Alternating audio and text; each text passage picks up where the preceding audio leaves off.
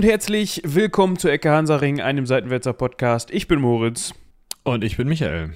Und wir müssen direkt, stopp. Es gibt nur Stopp. eine einzige Begrüßung, die heute angebracht ist.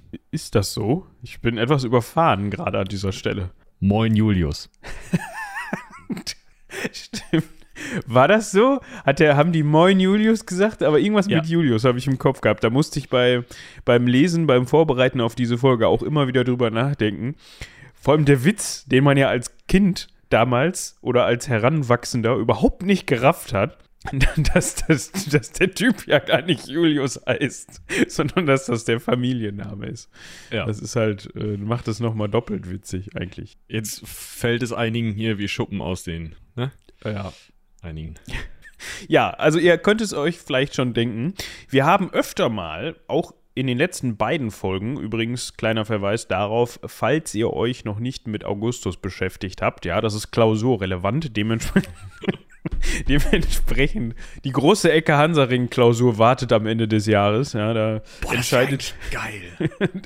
ja, ich bereite die nicht vor. Das kannst du aber knicken. Also fünf benagelte Fragen zur Ecke Hansaring stelle ich wohl. Ja, aber das muss richtig so ein Drei-Stunden-Klopper sein, weißt du, so eine LK-Klausur oder sowas.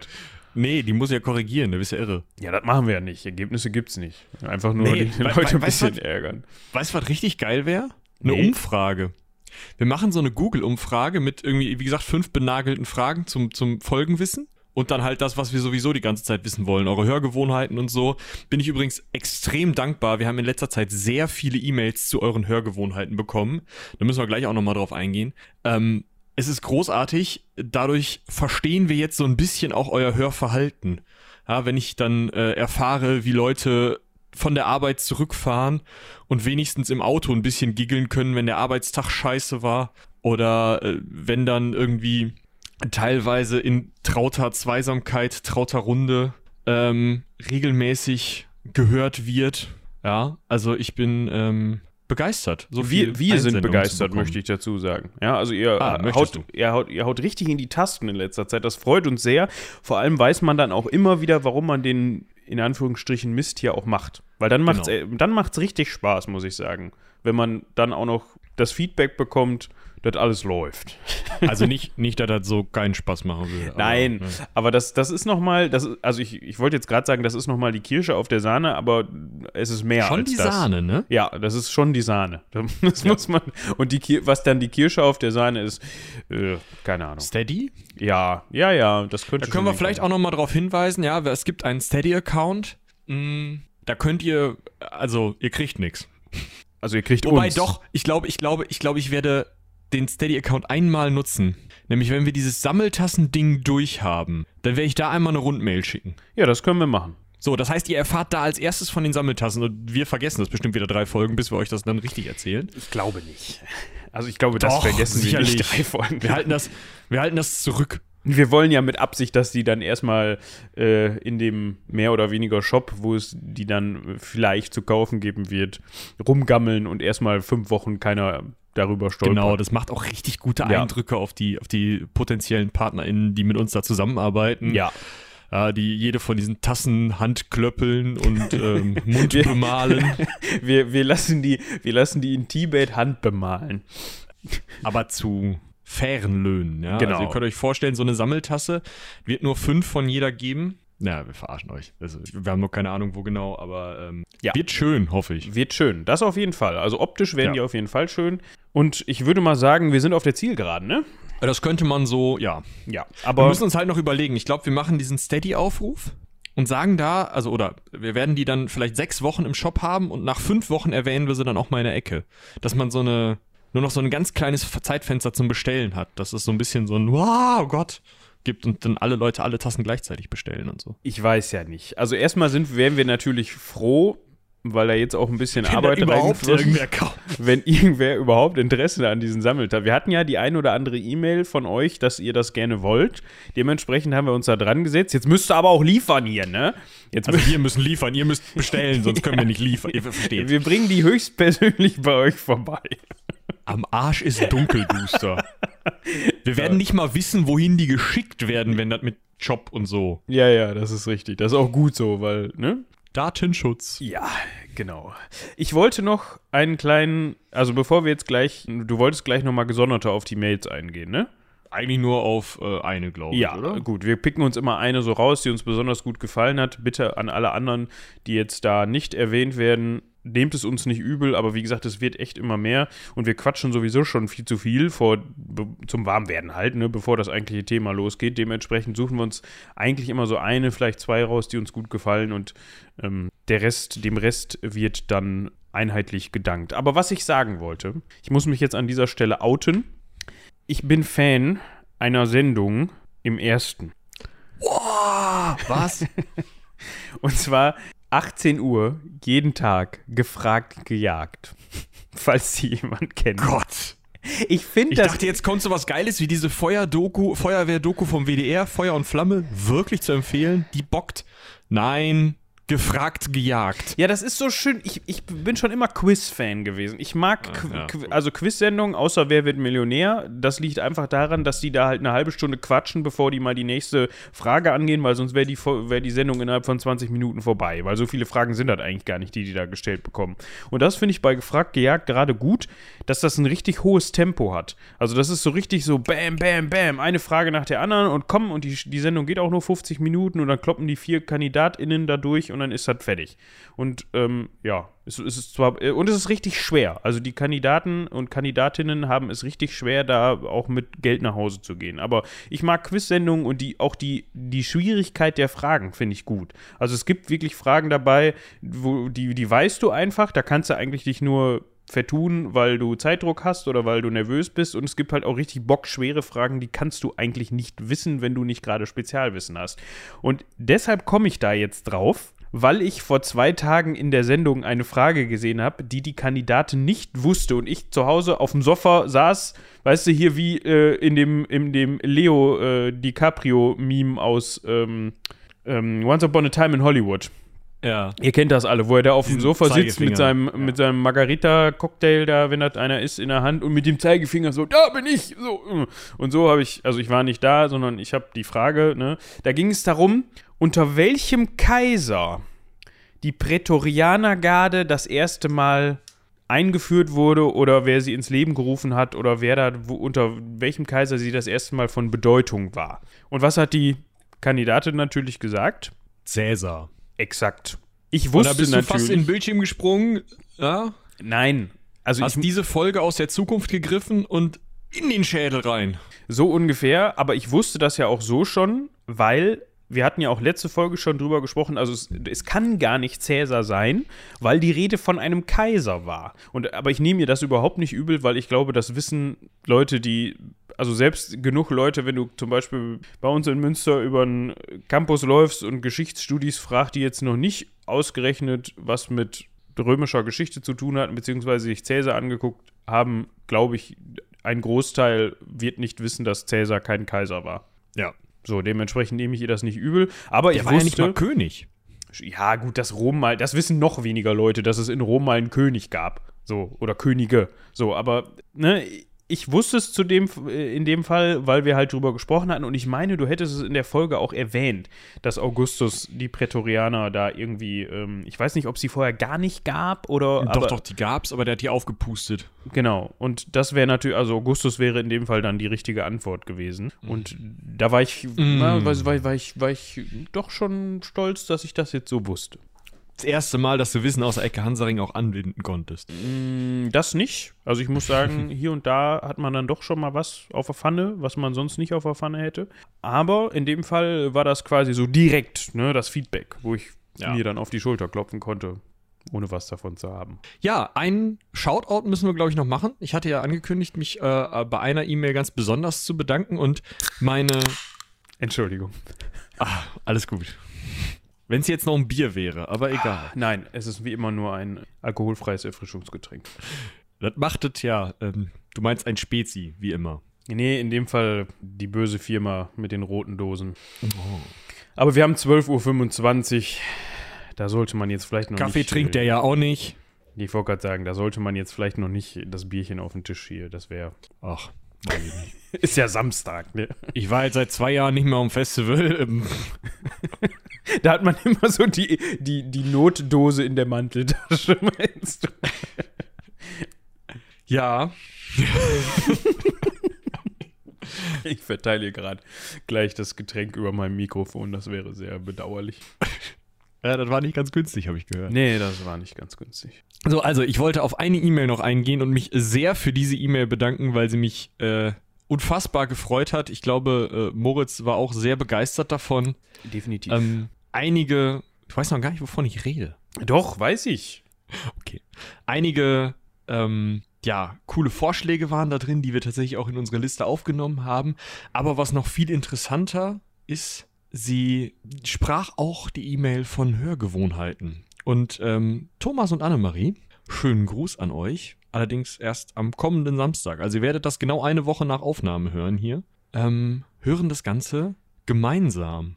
Das finde ich äh, wunderschön. Und zwar ist Thomas der Sohn und Annemarie die Mutter. Und Annemarie ist 94. Das ähm, Ja. ist, glaube ich, unsere älteste Hörerin. Das wissen wir nicht genau. Falls das, falls jetzt jemand oder ja, falls sie- ein Hörer oder eine Hörerin jetzt am anderen Ende der Leitung sitzt und äh, sich denkt, Moment mal, ja, mal, ich 102. oder irgendwie sowas, also ne, älter als 94, dann schreibt uns gerne eine Mail oder lasst uns eine Mail schreiben, wenn das nicht so euer Ding ist. Aber ich, ich vermute mal, wenn ihr unseren Podcast hört und da irgendwie rankommt, dann ist das Mailschreiben für euch wahrscheinlich die leichteste Übung. Es sei denn, ihr bekommt den Podcast irgendwie vorgespielt oder sowas, was auch cool wäre. Definitiv. Und falls ihr Podcasts in Altenheim vorspielt, ähm, meldet euch. Ich fände es auch total spannend. Ja, finde ich auch gut. Finde ich richtig gut. Also wirklich richtig cool. Ich hätte nicht gedacht, dass wir äh, ein so diverses Publikum haben, aber äh, ich bin hoch erfreut. Doch. Ja, Und ich ich möchte äh, diesen kleinen Abschnitt mit dem äh, Gruß, den die beiden uns geschickt haben, äh, ja, zurückgeben sozusagen. Also äh, das gleiche wünschen. Nämlich, ich hoffe, dass ihr uns noch lange erhalten bleibt. Ja. Gut. Zu Cäsar, oder? Zu Cäsar. Ich habe jetzt noch irgendwas im Hinterkopf, was gerade bei mir geklingelt hat. Ach ja, du hast gerade gesagt, die werden das erst. Äh, ach so, weil die das immer. Ah, okay, ich war jetzt gerade. hm, Weil die das immer samstags hören. So. Deshalb. Genau. Nicht, weil wir samstags. Ich habe gerade gedacht, sind wir irgendwie eine Folge dran oder haben wir irgendwas auf Halde, von dem ich nichts weiß, was komisch wäre? Nein, weil Thomas und Annemarie das Ganze jeden Samstag hören zusammen. Dementsprechend. Grüße gehen raus. Vielen Dank an euch beiden. Ab zu Cäsar. Ja, ähm, ich glaube, die erste Frage, die natürlich alle umtreibt bei Cäsar, ist selbstverständlich der Name. Ich finde das total spannend.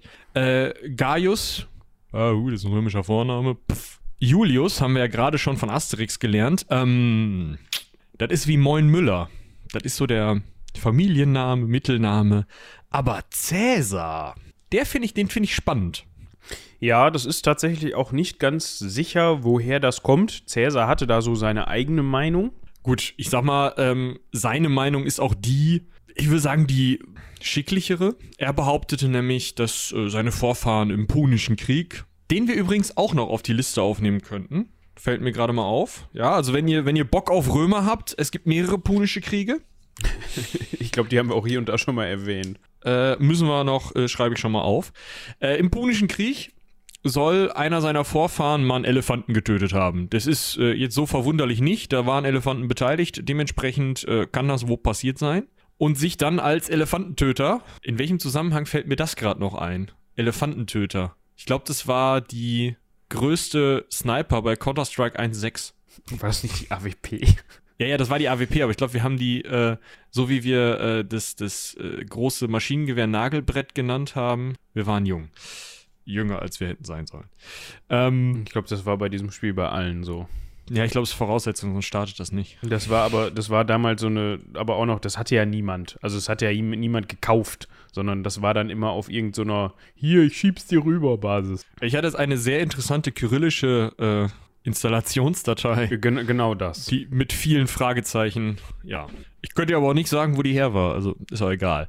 Auf jeden Fall äh, soll also einer von Cäsars Vorfahren im Punischen Krieg einen Elefanten getötet haben und sich nach dem punischen Wort für Elefant Cäsar genannt haben. Also für Elefantentöter oder Elefant. ja, Also genau. schick, oder? Kann man mal machen. Ja. Genauso leiten sich natürlich auch die Wörter Kaiser und Zar irgendwie von diesem Namen auch ab, wenn man so will. Ne? Ja. Es gibt da aber auch noch andere Bedeutungen. mh, Es könnte sein, dass es auf einen operativen Eingriff zurückzuführen ist. Ja, das ist etwas unschön. Also man könnte jetzt meinen, Kaiserschnitt hat damit was zu tun, ist aber dann eher weniger so. Weniger so. Da geht es eher darum, ich weiß gar nicht, ähm, auf jeden Fall, wenn die Mutter verstorben ist oder beide. Genau. Ja, dass das Kind dann halt, wie gesagt, unschönerweise aus dem Mutterleib geschnitten wird. Also postmortem, um die beiden einzeln begraben zu können. Also es hat nichts mit dem heutigen Kaiserschnitt zu tun. Und da gibt es eben äh, die Worte Kedare für ausschneiden und Käsus für geschnitten. Da könnte man auch noch vermuten, dass da, dass da vielleicht irgendwie herrührt, obwohl ich jetzt aber auch nicht weiß, was Cäsar im Einzelnen dann damit zu tun hat. Vielleicht kam das in seiner Familie mal vor oder aus seiner Familie war jemand, der diese Operation vorgenommen hat oder so. Das heißt ja nicht, dass die von Anfang an irgendwie dem Adel angehörten, sondern im Römisch, in der Römischen Republik war es ja durchaus möglich, als Homo Novus äh, aus der normalen Plebejerschicht in den Adel aufzusteigen oder in den Ritterstand. Dementsprechend kann das aus der Richtung kommen. Also da könnte der Name auch herkommen. Man wird es wahrscheinlich nicht mehr herausfinden, weil man keinen mehr fragen kann. Das ist richtig. Also Cäsar kann es uns auf jeden Fall selbst nicht mehr erzählen. Das ist ein bisschen schade. Wir könnten obwohl, nee, das teaser ich jetzt nicht. Ist egal. Vergessen wir das an der Stelle. Ich wollte gerade sagen, wir könnten jemanden fragen, möglicherweise, der uns das erwähnen oder der das uns erzählen könnte. Hat mit einer anderen Geschichte zu tun, von der ich, also es ist ja, jetzt hieroglyphisch wie sonst was, aber das ist auch gut so. Genau, geboren wurde der Gaius, der Julius, der Cäsar äh, 100 vor Christus. Auch mal schön, ist zum Rechnen auch leichter. Kann man sich gut merken, 100 vor Christus, ist eine runde Zahl. Ja. ja. Wir haben schon in der Augustus-Folge gehört, er war kurzzeitig Diktator auf Lebenszeit. Wir gucken uns jetzt natürlich großteils die Zeit an, die davor stattgefunden hat, weil also seine, ja, seine, Diktatur war jetzt nicht so. Ich wollte gerade sagen, seine Lebenszeit, während er Diktator war, war eher kürzer. Genau. Wir Aber erinnern uns auch an die Messernummer äh, aus der Augustus-Folge. Dementsprechend, wir werden uns jetzt eher mit dem frühen Leben beschäftigen und weniger mit dem späten Leben. Das könnt ihr dann in der Augustus-Folge nachhören. Und äh, was ich auch schon mal äh, anteasern kann, wir werden euch nicht den gallischen Krieg in kleinen Einzelheiten verstückhackt irgendwie vorlegen. Es gibt ein Buch dazu, geschrieben von jemandem, der dabei war. Caesar selber hat ja die Bello Gallico verfasst, dementsprechend, ja, ne? Gallia ist omnis divisa in partes tres und so weiter, könnt ihr selber nachlesen. Gibt es tatsächlich von Reklam, äh, ich meine sogar in der äh, Doppeldruckung, weil der Autor lange genug tot ist, dann kannst du auf einer Seite Deutsch, auf der anderen Seite äh, Latein, kannst du mitlesen. Äh, ja, ne? also da ist auch keine rechte Problematik mehr. Super. Gut, findet man das auch günstig im Internet. Ich wollte gerade sagen. Haut euch da 24.de, elatein.de. Was gibt es da noch an Übersetzungsseiten? Du, da kennst du dich besser aus als ich. Ich habe diese Seiten immer gemieden, mit gutem, aus gutem Grund. ja, ich habe da äh, einige Klausuren mitgeschafft. Ja, Danke an dieser Stelle an die selbstlosen Menschen, die da einfach ihre Übersetzungen reingetippt haben. Fehlerbehaftet, aber nicht so fehlerbehaftet wie das, was ich da verzapft habe. Gut. Widmen wir uns der Kindheit und Jugend von, ich wollte jetzt schon wieder sagen, von Julius. Wir können ihn auch einfach mal Julius nennen. Ja. Ich glaube, das wird ihn posthum auch nochmal ein bisschen. Also, wenn ihr jetzt. Ah, nee, scheiße, ihr hört die Folge erst Montag. Also, wenn ihr davon hört, dass sich am Samstag irgendwo in Italien so ein paar Knochen gedreht haben. so, so ein, irgendwie der Boden hat kurz gebebt. Wir waren's. Ja, beziehungsweise Julius, aber wir, haben den, wir waren der Auslöser. Gut. Ich glaube, der ist verbrannt worden, aber egal. Ja, weiter bitte. Julius, Julius, ja. also Gaius, stammte aus der Patrizierfamilie der Julier. So, und daher Jetzt kommt wird auch ein Schuh raus. Ne? Die ja. Julia, das haben wir, da haben wir auch schon mal von gesprochen. Ist ja jetzt keine unbekannte Familie. Es gab auch später Menschen, die dieser Familie abgestammt sind, beziehungsweise die dann mal adoptiert wurden und dann auch mal auf einmal Gaius Julius Caesar hießen. Ne? Siehe Augustus, der diesen Namen ja auch mal kurz getragen hat. Über seine Kindheit direkt ist gar nicht so viel bekannt, beziehungsweise relativ wenig. Das liegt unter anderem daran, dass seine nähe, nähere Verwandtschaft jetzt nicht so unbedingt mega einflussreich war. Also das ist jetzt nicht so wie bei anderen Vertretern, die später dann mal Kaiser waren oder irgendwie groß in Rom was zu sagen hatten, die dann irgendwie schon einen Vater hatten, der Konsul oder Prätor oder sowas war. Das war dann bei Gaius Julius Caesar eher anders. Beziehungsweise, ja, komm, sein Vater war Prätor. Ja, sein Vater, ja, stimmt, sein Vater war Prätor, aber das war es dann auch schon. Ja, der war jetzt Ja. nicht irgendwie engster Vertrauter ähm, des Genau, nicht vorhandenen Kaiser, Kaisers. weil das nicht ging. genau, sondern ja, also, aber ihr wisst, was ich meine. Das war auch schon das höchste der Gefühle. Und der ist 85 vor Christus gestorben. Da war der gute 25. nee, 15. Stimmt, wir müssen andersrum rechnen. Ich tue mich da immer noch schwer mit vor Christus, na, es ist, ja. Ja, äh, Mutter Aurelia, mehr wissen wir auch nicht, ähm, 54 vor Christus verstorben. Da war Cäsar also schon 46, ähm, hatte also noch ein bisschen Einfluss auf ihn, kommt aber auch jetzt nicht so groß vor. Was ein bisschen interessanter ist, ist seine Tante Julia. Und ihr merkt schon, es wird schwierig. Ihr erinnert euch aus der Augustus-Folge an die eine oder andere Julia aus der Familie der Julia. Danke dafür. Ja, aber ganz ehrlich, Ähm, w- w- was zum Teufel? Weißt du, wir dürfen jetzt den guten Julius nicht Julius nennen, weil er eigentlich gar nicht Julius heißt, sondern Gaius Julius. Aber dann gehen die hin und nennen seine Tante Julia, beziehungsweise als sie dann später. Ne? Also das ist jetzt wirklich ihr Vorname. Das ist nicht, die, also das heißt, die heißt dann, wenn du so möchtest, Julia, Julia. ja. Weil das ER ist ja auch nix. Also, warte. Äh, Ja, und ist ja nicht Jus, Mal. weil das ist die männliche Form. Genau. Und das, der, der Punkt ist halt, du hast im Römischen, wenn ich das richtig sehe, für die Frauen auch nur einen Namen. Also die haben halt keine Nachnamen oder so. Ah, okay. Dementsprechend ist es vielleicht auch sinnvoll, alle Frauen aus dem Geschlecht der Julia Julia zu nennen, was das Auseinanderhalten natürlich extrem schwierig macht. Ja gut, aber dann muss man nicht immer sagen, Julia aus dem Geschlecht der Julia, sondern man weiß, ah, Julia, Selbst alles erklärt. klar. Gut. Genau. Äh, was wir wissen müssen, seine Tante Julia, äh, später auch seine äh, Schwester Julia, äh, die wurden halt relativ viel und groß und äh, drumrum verheiratet. Um das jetzt alles einmal auseinanderzudröseln, welche Julia wir wann meinen. Seine ältere Schwester Julia kommt nur noch in der Augustus-Folge vor, wenn ich mich recht entsinne. Das ist die, so, also die sogenannte Julia Minor, ne, die kleinere Julia, war die Großmutter des späteren Augustus.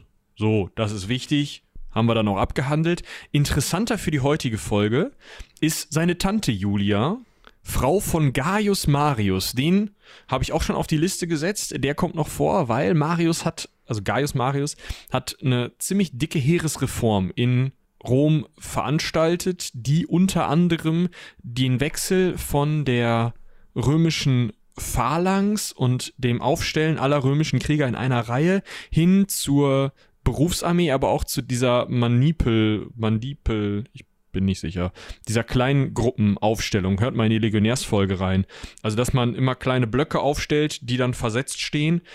Ähm, dahin eben hat Marius die, das Heer gebracht und auch die Heeresaufstellung umgeändert, sodass durch Marius das römische Heer wesentlich stärker wurde, mh, wesentlich schlagkräftiger wurde. Und dem hat unser Julius natürlich auch einiges zu verdanken. Das heißt, da ist schon mal eine Bindung auch in den höheren und wichtigen Adel da und ganz wichtig auch eine äh, Verbindung zu den sogenannten Populares.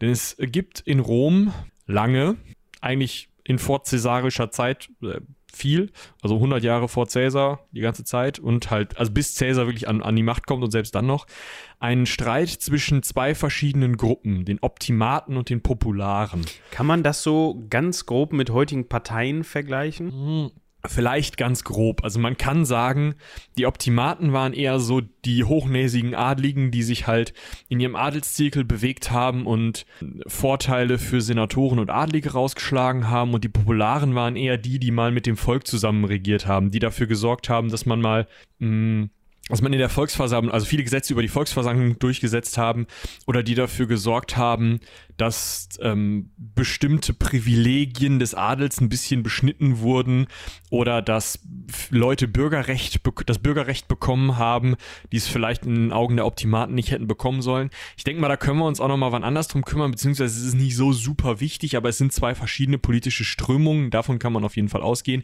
die sich ja aus Gruppen von Senatoren zusammensetzen. Und das sind wirklich, also die haben nicht nur Probleme bei Wahlen und hängen mal ein Plakätchen auf, sondern da ist direkt Bürgerkrieg. Ja. Dementsprechend ist seine Jugend auch von diesen Bürgerkriegen gezeichnet. Das heißt, ja, das kennt er halt seit Kindheit an, dass diese beiden Parteien sich immer mal wieder gegenseitig gerne aufs Mützchen hauen. 85, wir haben eben gehört, 85, das Jahr 85 vor Christus, hat mit seinem Vater zu tun, hat es in dem Fall auch. Sein Vater möchte gerne dass er mit einer Dame namens Kosutia, wenn man das so ausspricht, ich glaube schon, äh, verlobt wird. Das war wohl nicht ganz in seinem Sinne, denn ebenfalls im selben Jahr reißt der Vater noch die Hufe hoch und diese, dieses Verlöbnis wird direkt wieder aufgelöst, um dann ein Jahr später die Heirat mit Cornelia, einer Tochter eines Konsuls, und dieser Konsul heißt Lucius Cornelius Cinna. Und da wird es interessant, also der heiratet jetzt die Cornelia. Also wir sehen hier wieder dasselbe Muster, ja, das, die heißt dann in dem Fall nicht Julia aus dem Hause der Julia, sondern die heißt dann Cornelia aus dem Hause, aus dem Hause äh, Cornelius. So. also, der ne, Cornelia. Der also Ko im, im Deutschen ja. Würde man halt immer, also du machst halt, deswegen heißt das Haus das Haus der Juliäre mit ER am Ende. Das würdest du auf Latein nicht hinkriegen, ja. weil diese ER-Endung im Lateinischen nicht zu deklinieren ist. Hattest ähm, du letzte Folge, glaube ich, schon erklärt und ich habe es vergessen. Aber wie gesagt, ja. ähm, der Cornelier. Aber man erkennt das Muster, da wollte ich jetzt nur so drauf hinaus. Und interessant wird es, vielleicht auch der Grund, warum diese Heirat überhaupt vereinbart worden ist, weil dieser Lucius ebenfalls zu den Popularen gehört. Ja, also man sieht man da erkennt schon, ein weiteres Muster der Familie der Julia. Genau. Mhm. Man, man befand sich offenbar politisch gesehen oder auch so von den Interessen her eher auf der Seite der Popularen und weniger bei den Optimaten. Obwohl ich den Namen Optimat eigentlich schon, der hat was. Optimal finde, ne? Also nein, also ich finde, das ist so, das könnte auch irgendwie so ein, so ein Küchengerät aus den 70er, 80ern sein. Der Optimat 3000. der häckselt Schneiden, nicht nur. rühren, kneten. Alles aus einer Hand. ja, das ist, also müssen wir uns mal merken, den Namen für irgendwas. Uh, ich ich finde, das ist eigentlich ein super Titel. Also ich meine, ich habe ja meine beiden Titel, die ich noch irgendwann in meinem Leben mir irgendwann mal geben will. Also wenn, wenn wir mal eine, äh, eine, eine großen Konzern haben oder so, wo alle so Senior Head Manager of Director des äh, ne, Todes of sind. Doom, ja. Äh, da möchte ich dann äh, zum einen bei der evangelischen Kirche den, ähm, jetzt fliegt er weg. Ah, ist nicht der Intendant, sondern Intendent, genau. Den Superintendenten klauen. Den gibt es großartig. auch, glaube ich, ne? Habe ich schon häufiger gehört. Ja, ist auf jeden Fall, der ist irgendwie so ein Rang in der evangelischen Kirche.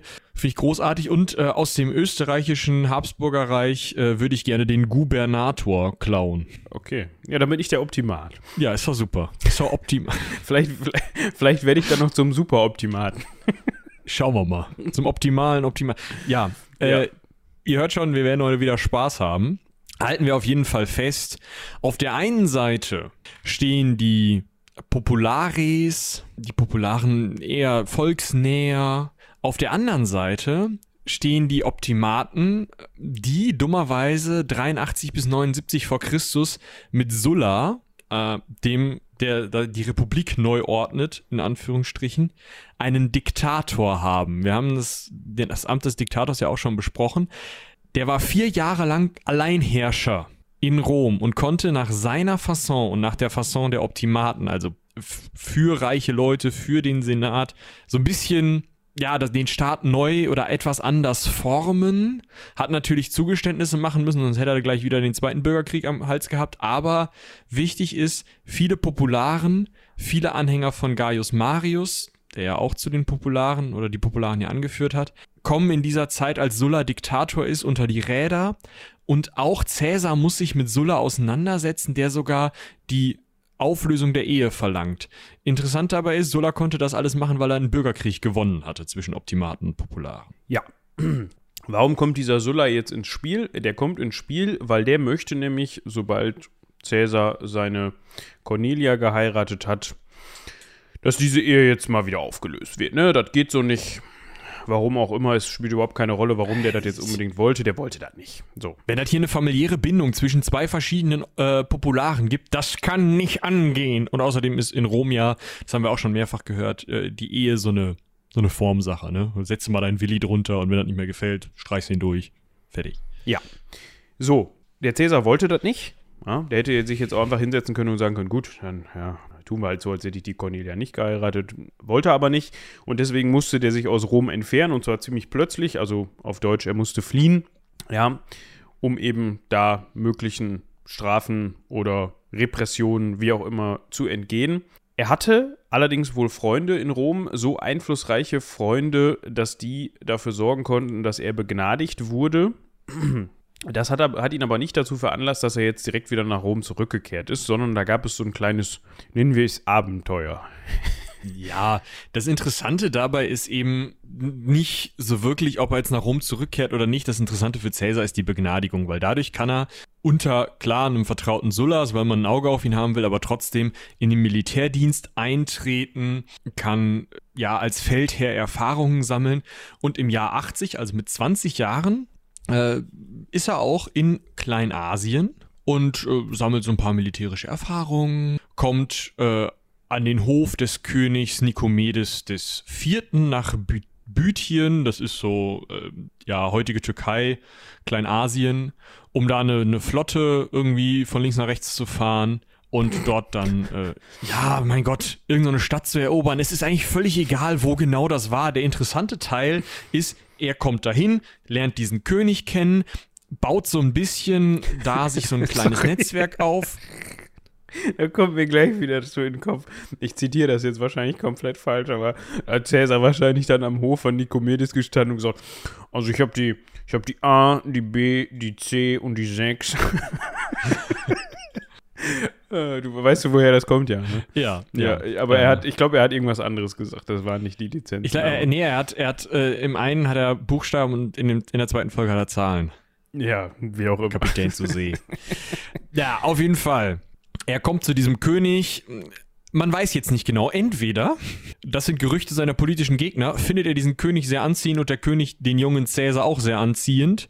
Ist hier eine Möglichkeit. Die andere Möglichkeit ist, das ist wahrscheinlicher, er baut sich an diesem Königshof auch eine kleine Klientel auf, äh, hat, ja, hat selber noch Leute in seiner Klientel in Rom oder Leute, die über ihm stehen, in deren Klientel er ist. Das ist ja immer so ein, so ein eine Hand wäscht die andere System, für die er, wenn er schon mal in am Königshof ist, Geld eintreiben soll.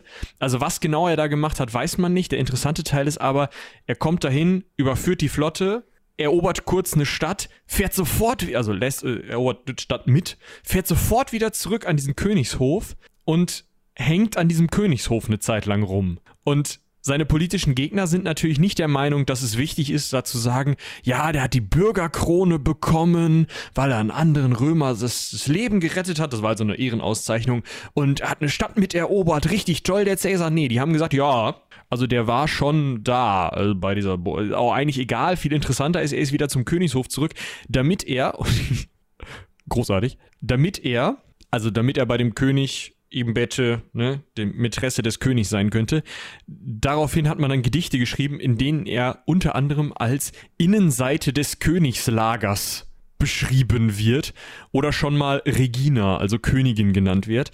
Was da dran ist, weiß man nicht. Man weiß definitiv, es wäre eigentlich kein so schlimmes Ding für ihn gewesen, weil das in der Antike einfach wesentlich akzeptierter war als dann in späteren Jahren. Ähm, heute wäre es wahrscheinlich auch kein großes Problem mehr. Es gäbe vielleicht den einen oder anderen, der da die Nase rümpfen würde. Ähm, ja, also, also Damals, also generell, ne, man darf das jetzt nicht mit dem Mittelalter vergleichen. Genau. Äh, wenn, wenn, da, wenn da einer Person, einem Adligen, ähm, also einem, in, in, dem Fall einem Mann, ähm, vorgeworfen, in Anführungsstrichen, also man, ne, damals wäre es ein Vorwurf gewesen, der es ja zu dem Zeitpunkt auch war. Ähm, er hätte da jetzt mit dem König verkehrt, dann wäre das natürlich was fürs Kirchengericht gewesen und äh, ja, das wäre was ganz anderes gewesen als zur römischer Zeit. Da war das halt so, ja, mein Gott. Ja. Ja, aber man sagt halt, ja, hm, der ältere König, der jüngere Cäsar, klar, Leute, äh, das ist natürlich ein richtig guter Feldherr. Mh.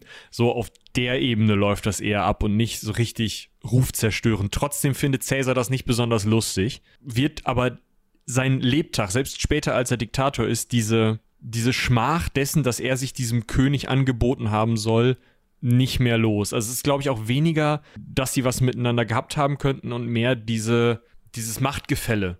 Ne, ja, dass man so einem fremden quasi unter, König ja. untergeordnet ist, ja. Aber äh, wie gesagt, ist er wahrscheinlich auch nur ein Gerücht. Liest man aber immer wieder sowohl in Quellen, natürlich, weil die ja auch teilweise von Gegnern Cäsars geschrieben wurden, als auch in der Literatur. Und da muss man da immer ein bisschen aufpassen, wenn die Literatur ein paar zig Jahre alt ist oder auch nur 10 Jahre, 15 Jahre, dann mag da noch die eine oder andere wesentlich homophobere Tendenz drin stehen und das muss man natürlich dann einfach überlesen in dem Fall. Ja, beziehungsweise das richtig einordnen können. Ja. Genau. Ja. So, aber es kehren bessere Zeiten. Was heißt bessere Zeiten? Eigentlich lief es für Cäsar ja ganz gut. Ne? Er hat da ja schon ja. erste Erfolge feiern können und hat sich da, wie Michi gerade schon sagte, äh, klienteltechnisch schon einiges aufbauen können. 78 vor Christus kommt es noch besser für ihn. Sulla stirbt Yes, und kein Diktator mehr, der blöde Penner ist weg, der Staat kann wieder zurückgeordnet werden im Sinne der Popularen. Ding! Ja. Und das nutzt Caesar natürlich, um direkt nach Rom zurückzukehren. Da ist ja die Luft sozusagen rein. Ich meine, gut, er war auch vorher schon so ein bisschen rehabilitiert, aber es war klar, mit Sulla wird man jetzt nicht unbedingt mehr dickste Freunde. Also die beiden werden nicht mehr dickste Freunde. Dementsprechend ist das vielleicht ein ganz guter Anlass, um dann nach Rom zurückzukehren. Er hat auch eine neue Berufung gefunden. Ja, er wird Anwalt. Jetzt fragt man Richtig sich, erfolgreich. Wie? Wie, wie, der wird Anwalt? Was ist denn hier mit erstem und zweitem Staatsexamen und hast du, ja, nee, das war damals noch anders. also, musstest, musstest du reden können. Ja, also wenn du deine Lippen bewegen konntest und da kam was raus, was in irgendeiner Weise geordnet war, dann warst du befähigt, ein Anwalt zu sein. Nein, da gehörte natürlich schon so ein bisschen mehr zu, aber es gab, das war jetzt kein Beruf, den man erlernen konnte, sondern du musstest halt gewandter Redner sein. So, er war so gewandt, so redegewandt, dass er es geschafft hat, nicht einen einzigen Prozess zu gewinnen. Aber das lag wohl ja, an widrigen Umständen, man weiß es nicht genau. Auf jeden Fall hat er wohl trotzdem durch seine na, neue Berufung, weiß ich nicht, ob es das jetzt war, sein Redetalent unter Beweis stellen können. Also ja, er hat halt, er hat halt einfach immer Anklagen geführt gegen die Leute, die dieses Sulla-Regime unterstützt haben oder da mitgewirkt haben oder gegen Statthalter, die die Provinzen ausgequetscht haben. Das heißt, gegen Leute, die beim Plebs, beim einfachen Volk jetzt vielleicht nicht unbedingt die allerbeliebtesten waren. Und das hilft natürlich, ne? Wenn du gegen die stänkerst, auch wenn du verlierst, dann bist du der Underdog, das ist geil. Ja. Ne, dementsprechend macht er sich halt beim Plebs, also beim, beim Volke beliebt. Ja, heute sagt man das so despektierlich. Das sind halt alle Leute, die nicht adlig sind. Also ja. ihr dürft jetzt nicht äh, euch nur vorstellen, dass der Plebs, dass das nur so, weiß ich nicht, äh, einbeinige, blinde, im Schlamm kriechende, so wie man sich das teilweise vorstellt, wenn gewisse Leute Plebs sagen, sondern das war eigentlich wirklich ein riesengroßer Teil der Bevölkerung Roms. Also 70, 80, 90 Prozent der Bevölkerung wurden da einfach über einen Kamm geschoren und als Plebs bezeichnet. Ja gut, also machtverhältnistechnisch waren das jetzt nicht 90 Prozent, weil halt der Adel immer noch in dem Fall, was heißt immer noch, also... Ja, Pecunia non olet, ne? Haben wir ja von Kaiser gelernt, äh, vergessen welchen. Ja. So, 75 also da, da bahnt er sich schon dann wieder so den Weg. Ne? Ich meine, man konnte das halt sicher auch vorher schon denken. Er war ja dann eher auch äh, auf Seiten, äh, nicht auf Seiten der Optimaten, sondern eher auf Seiten der Popularen. Da kann man am Namen ja auch schon so ein bisschen raushören, worin die, wohin die Reise geht. 75 vor Christus unternimmt er dann nochmal eine Reise nach Rhodos. Ja, das hatte unter anderem die Gründe, dass er sich ein bisschen Geld aneignen musste, beziehungsweise generell für Geldgeschäfte, aber auch um sich philosophisch und rhetorisch weiterzubilden. Und wo er jetzt gerade schon mal dabei ist, war er natürlich auch wieder am äh, bithynischen Hof. Ne? Also da, wo er auch vorher schon mal, ich weiß nicht, vielleicht hat er den, den König besucht, wie auch immer. Wir hatten ja schon gesagt, dass er sich da auch wohl schon den ein oder anderen Freund gemacht hat, der ihm dann politisch oder auch machttechnisch weiterhelfen konnte. Und jetzt kommt eine recht spannende Geschichte, finde ich. Also Könnten wir mal einen Film draus machen, oder? Das stimmt, wusste ich vorher auch so nicht. Er ist wieder mit dem Schiff unterwegs und in der Nähe der Insel Famakusa ja, wir müssten jetzt mal eben rausfinden, wo das ist, aber spielt auch eigentlich keine Rolle für die Geschichte, wird das Schiff von Caesar von Piraten überfallen. So, also die kidnappen ihn, nehmen ihn gefangen und die wollen gerne ein Lösegeld haben, weil sie denken sich, okay, wir haben hier jetzt so einen römischen, ist zwar noch ein, ein Rotzbengel, aber wir haben hier so einen römischen. Ja, 25 der Koten. Ja, wir haben hier so einen römischen Adligen dabei, der trägt die Nase ziemlich hoch, da kriegen wir bestimmt ein bisschen was rausgepresst. Also. Ja, interessant an der Stelle ist, noch zu dem Zeitpunkt sind Piraten ein Problem im Mittelmeer. Das wird erst in den nächsten paar Jahren gelöst werden, weil äh, Pompeius ist es, meine ich, das Mittelmeer tatsächlich zum Mare Nostrum macht und von Piraten reinigt im äh, Sinne. Also er wirklich einen riesigen Feldzug auf Schiffen. Ich gucke nochmal nach, ob es wirklich Pompeius war, aber ich meine, der war das. Ähm, erst dann ist dieses Piratenproblem äh, im Griff und vorher war das relativ üblich für einen römischen Senator oder so, dass man mal ein bisschen Lösegeld zahlen musste. Deswegen war ja so eine Klientel so praktisch. Ja, wenn du dann in irgendeine Stadt rennst, zum Beispiel an den äh, Königshof da in Bütchen, kannst du sagen, ja, Julius kommt heute nicht, ne? Der ist jetzt entführt. Äh, zahlt doch mal. Ist ja eigentlich ein ganz, ganz nettes Geschäft. Ja, ich habe gerade mal nachgeguckt, wo diese Insel liegt. Die heißt heute Pharmakonissi und die liegt tatsächlich ja, lass mal gerade gucken. Vor der Küste der heutigen Türkei, also in der Ägäis noch. Das ist so, boah, was kennt man denn da unten? Also das ist eine dieser, dieser zahlreichen vorgelagerten Inseln zwischen Südgriechenland und der Türkei. Also die ist jetzt nicht mittendrin, sondern die ist jetzt so, ich, ich sag jetzt mal so vier, fünf Kilometer vom türkischen Festland entfernt. Da unten sind heute Städte wie Bodrum, Milas, Didim. Äh, haben wir da irgendwas? Ja, Bodrum kennt man ja, denke ich. Ja, genau. Dann weiß man, in dieser Bucht liegt das bei Bodrum. Ja, ist mir ist jetzt auch nicht so ganz weit weg, das ist aber ein Stückchen nördlicher, so vielleicht so 100 Kilometer südlich von. Aber wir können auf jeden Fall festhalten, es war tatsächlich Pompeius, also der spätere Gegenspieler Caesars, der gleich auch noch aufkommt, der die, das Piratenproblem in den Griff bekommen hat. Aber halt zu spät, ne, für Caesar. Ja, so. Und so musste Caesar 38 Tage, angeblich 38 Tage, also es, man muss dazu sagen, Cäsar selber hat über die Geschichte geschrieben und irgendwelche unbekannten Autoren, ne? Hm. Ja, also es kann auch sein, man weiß es nicht genau, dass Cäsar sich irgendwann mal gedacht hat, Mensch, ich könnte ja mal von Piraten entführt worden sein, da schreibe ich jetzt mal drüber. Wissen wir nicht genau. Also 38 Tage in Gefangenschaft, die mussten dann halt das Lösegeld aus den umliegenden Städten äh, ja, eintreiben quasi. Also er hatte natürlich Gefolge dabei, ist dann selbst mit Dienern auf diesen, bei diesen Piraten geblieben, auf der Insel wahrscheinlich, hat aber oder auf, dem, auf den Schiffen, das ist nicht so genau überliefert, hat dann aber Leute losgeschickt, die da mal in den Städten nach Geld in Anführungsstrichen gefragt haben, wo ich mich dann, wo ich mir dann auch so denke, gut, wenn sie jetzt in Italien gewesen, weil sie vor der italienischen Küste, irgendwie vor Rom oder so, okay. Aber was haben denn die Leute da weißt du, an dieser Küste mit Cäsar zu tun. Da kommt da irgend so ein Typ an und sagt, ja, der Cäsar hier, der, der, der, der Gaius Julius, der ist von ganz schlimme Sache, von Piraten. Wir brauchen mal, hier, Wer? Gib, gib mal, jetzt, gib mal Geld. Was? Nein. genau. Dementsprechend könnte ich mir vorstellen, die haben dann da auch etwas energischer nachgefragt, wahrscheinlich. Hm? Wie man das so kennt. Ja, ich sag mal, ähm, Cäsar hat dann ja auch nochmal energisch nachgefragt, als er dann frei war. Hat er sich kurz zwei, drei, vier, fünf Schiffe genommen, ist mit einer Flotte wieder zurückgekommen und hat gesagt: Jungs, scheiß Idee. Ich hätte gern mein Lösegeld zurück. Das da vorne nehme ich alles als Zinsen. Ja, dann ist eure Schatzkammer leer. Äh, muss euch aber nicht mehr groß irgendwie ähm, tangieren. Ja, tangieren. Ihr werdet ans Kreuz genagelt, ist der Drops für euch eh gelutscht. Ihr braucht das Geld nicht mehr. Ich verwalte das für euch. Ja, also es gibt noch von einem unbekannten Autor eine Quelle dazu, und da wird gesagt, dass Cäsar wohl sich eher da wohl eher belustigt war über diese Gefangennahme. Und die Seeräuber hätten wohl erst gesagt, sie wollen gerne 20 Talente Lösegeld haben. Und er hat dann gesagt, ach Mensch, Leute, ich bin mindestens 50 wert. Also ich würde euch auch 50 geben.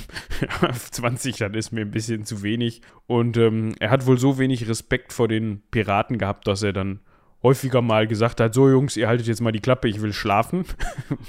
Kein Gegröle am Lagerfeuer vorgetragen. Mehr. Genau, hat Gedichte und Reden geschrieben, die er denen dann vorgetragen haben. Und die fanden das dann wohl eher lustig, als dass er ihnen auf den Sack ging, quasi. Aber, ja gut, ja. Er hat ihnen dann gedroht, dass er sie aufhängen lassen würde und die gucken ihn an, ja, mm, genau, Gaius, mm, du lässt uns aufhängen. Und dann sechs Wochen später kommt er mit einer Flotte wieder, Moin. ich hab gesagt, ich lasse euch aufhängen. Ihr habt ja. gelogen, ihr kommt ans Kreuz. Yay! ja, das ist ja auch eine Art von Aufhängen. Ne? Du hängst jemanden ja. an dieses Kreuz. Also so wie so ein Bild an eine Wand quasi. Ja, wir gehen jetzt mal ein bisschen schneller voran. 73 vor Christus, da war er dann äh, 27 Jahre alt, wird er zu einem Pontifex, also zu einem Priester. 70 vor Christus Quästor und damit in den Senat aufgenommen. 69 vor Christus sagt seine Frau Öck und seine Tante, die Frau von Marius Öck, also Marius ist zu dem Zeitpunkt schon lange tot, aber interessant ist halt durch diesen Bürgerkrieg, äh, bei dem Marius verloren und Sulla gewonnen hat, war Julia die Frau von Marius halt immer eigentlich noch eine relativ wichtige Person. Mm, wo dann eben auch diese Popularen, die Leute, die Marius hinterhergelaufen sind, zu denen Cäsar irgendwo auch zählte, gerne mal zum Begräbnis kommen und da nochmal sagen, ja hier, hm, auch schade um die Frau und so. Und bei beiden Begräbnissen, weil beide ja irgendwie aus diesem popularen Umfeld kamen, äh, lässt Cäsar Bilder von Marius aufstellen was eigentlich unter Sulla nicht mehr erlaubt war, weil das ja Sullas Feind gewesen war. Und ähm, Cäsar ist dann halt hingegangen und gesagt, ja, hier, ich bin einer von den Popularen, ihr habt doch Marius immer gut gefunden, hier, guck mal, ein schönes Bild von Marius.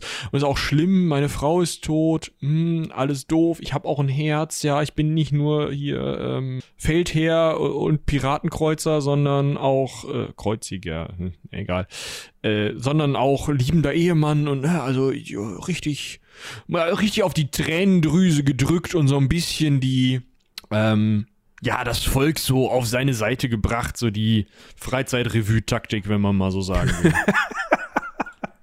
Schön, die Freizeit. Ja, finde ich gut. Ja, was? Ist doch so. Ja. Ja, äh, dann ist aber auch direkt relativ schnell, also im Jahr 69 ist dann, gut, die Frauen sind tot, doof, habe ich mehr Zeit zum Reisen, geht's nach Hispania Ulterior, also auf die Iberische Halbinsel, schaut sich ein Tempel von Alexander dem Großen an, so sagen es zumindest Quellen. Ja, der 31-jährige Cäsar kommt so, Pfoten in der Toga in diesen Alex-Tempel, oder in diesen In Tempel rein, Alex-Tempel.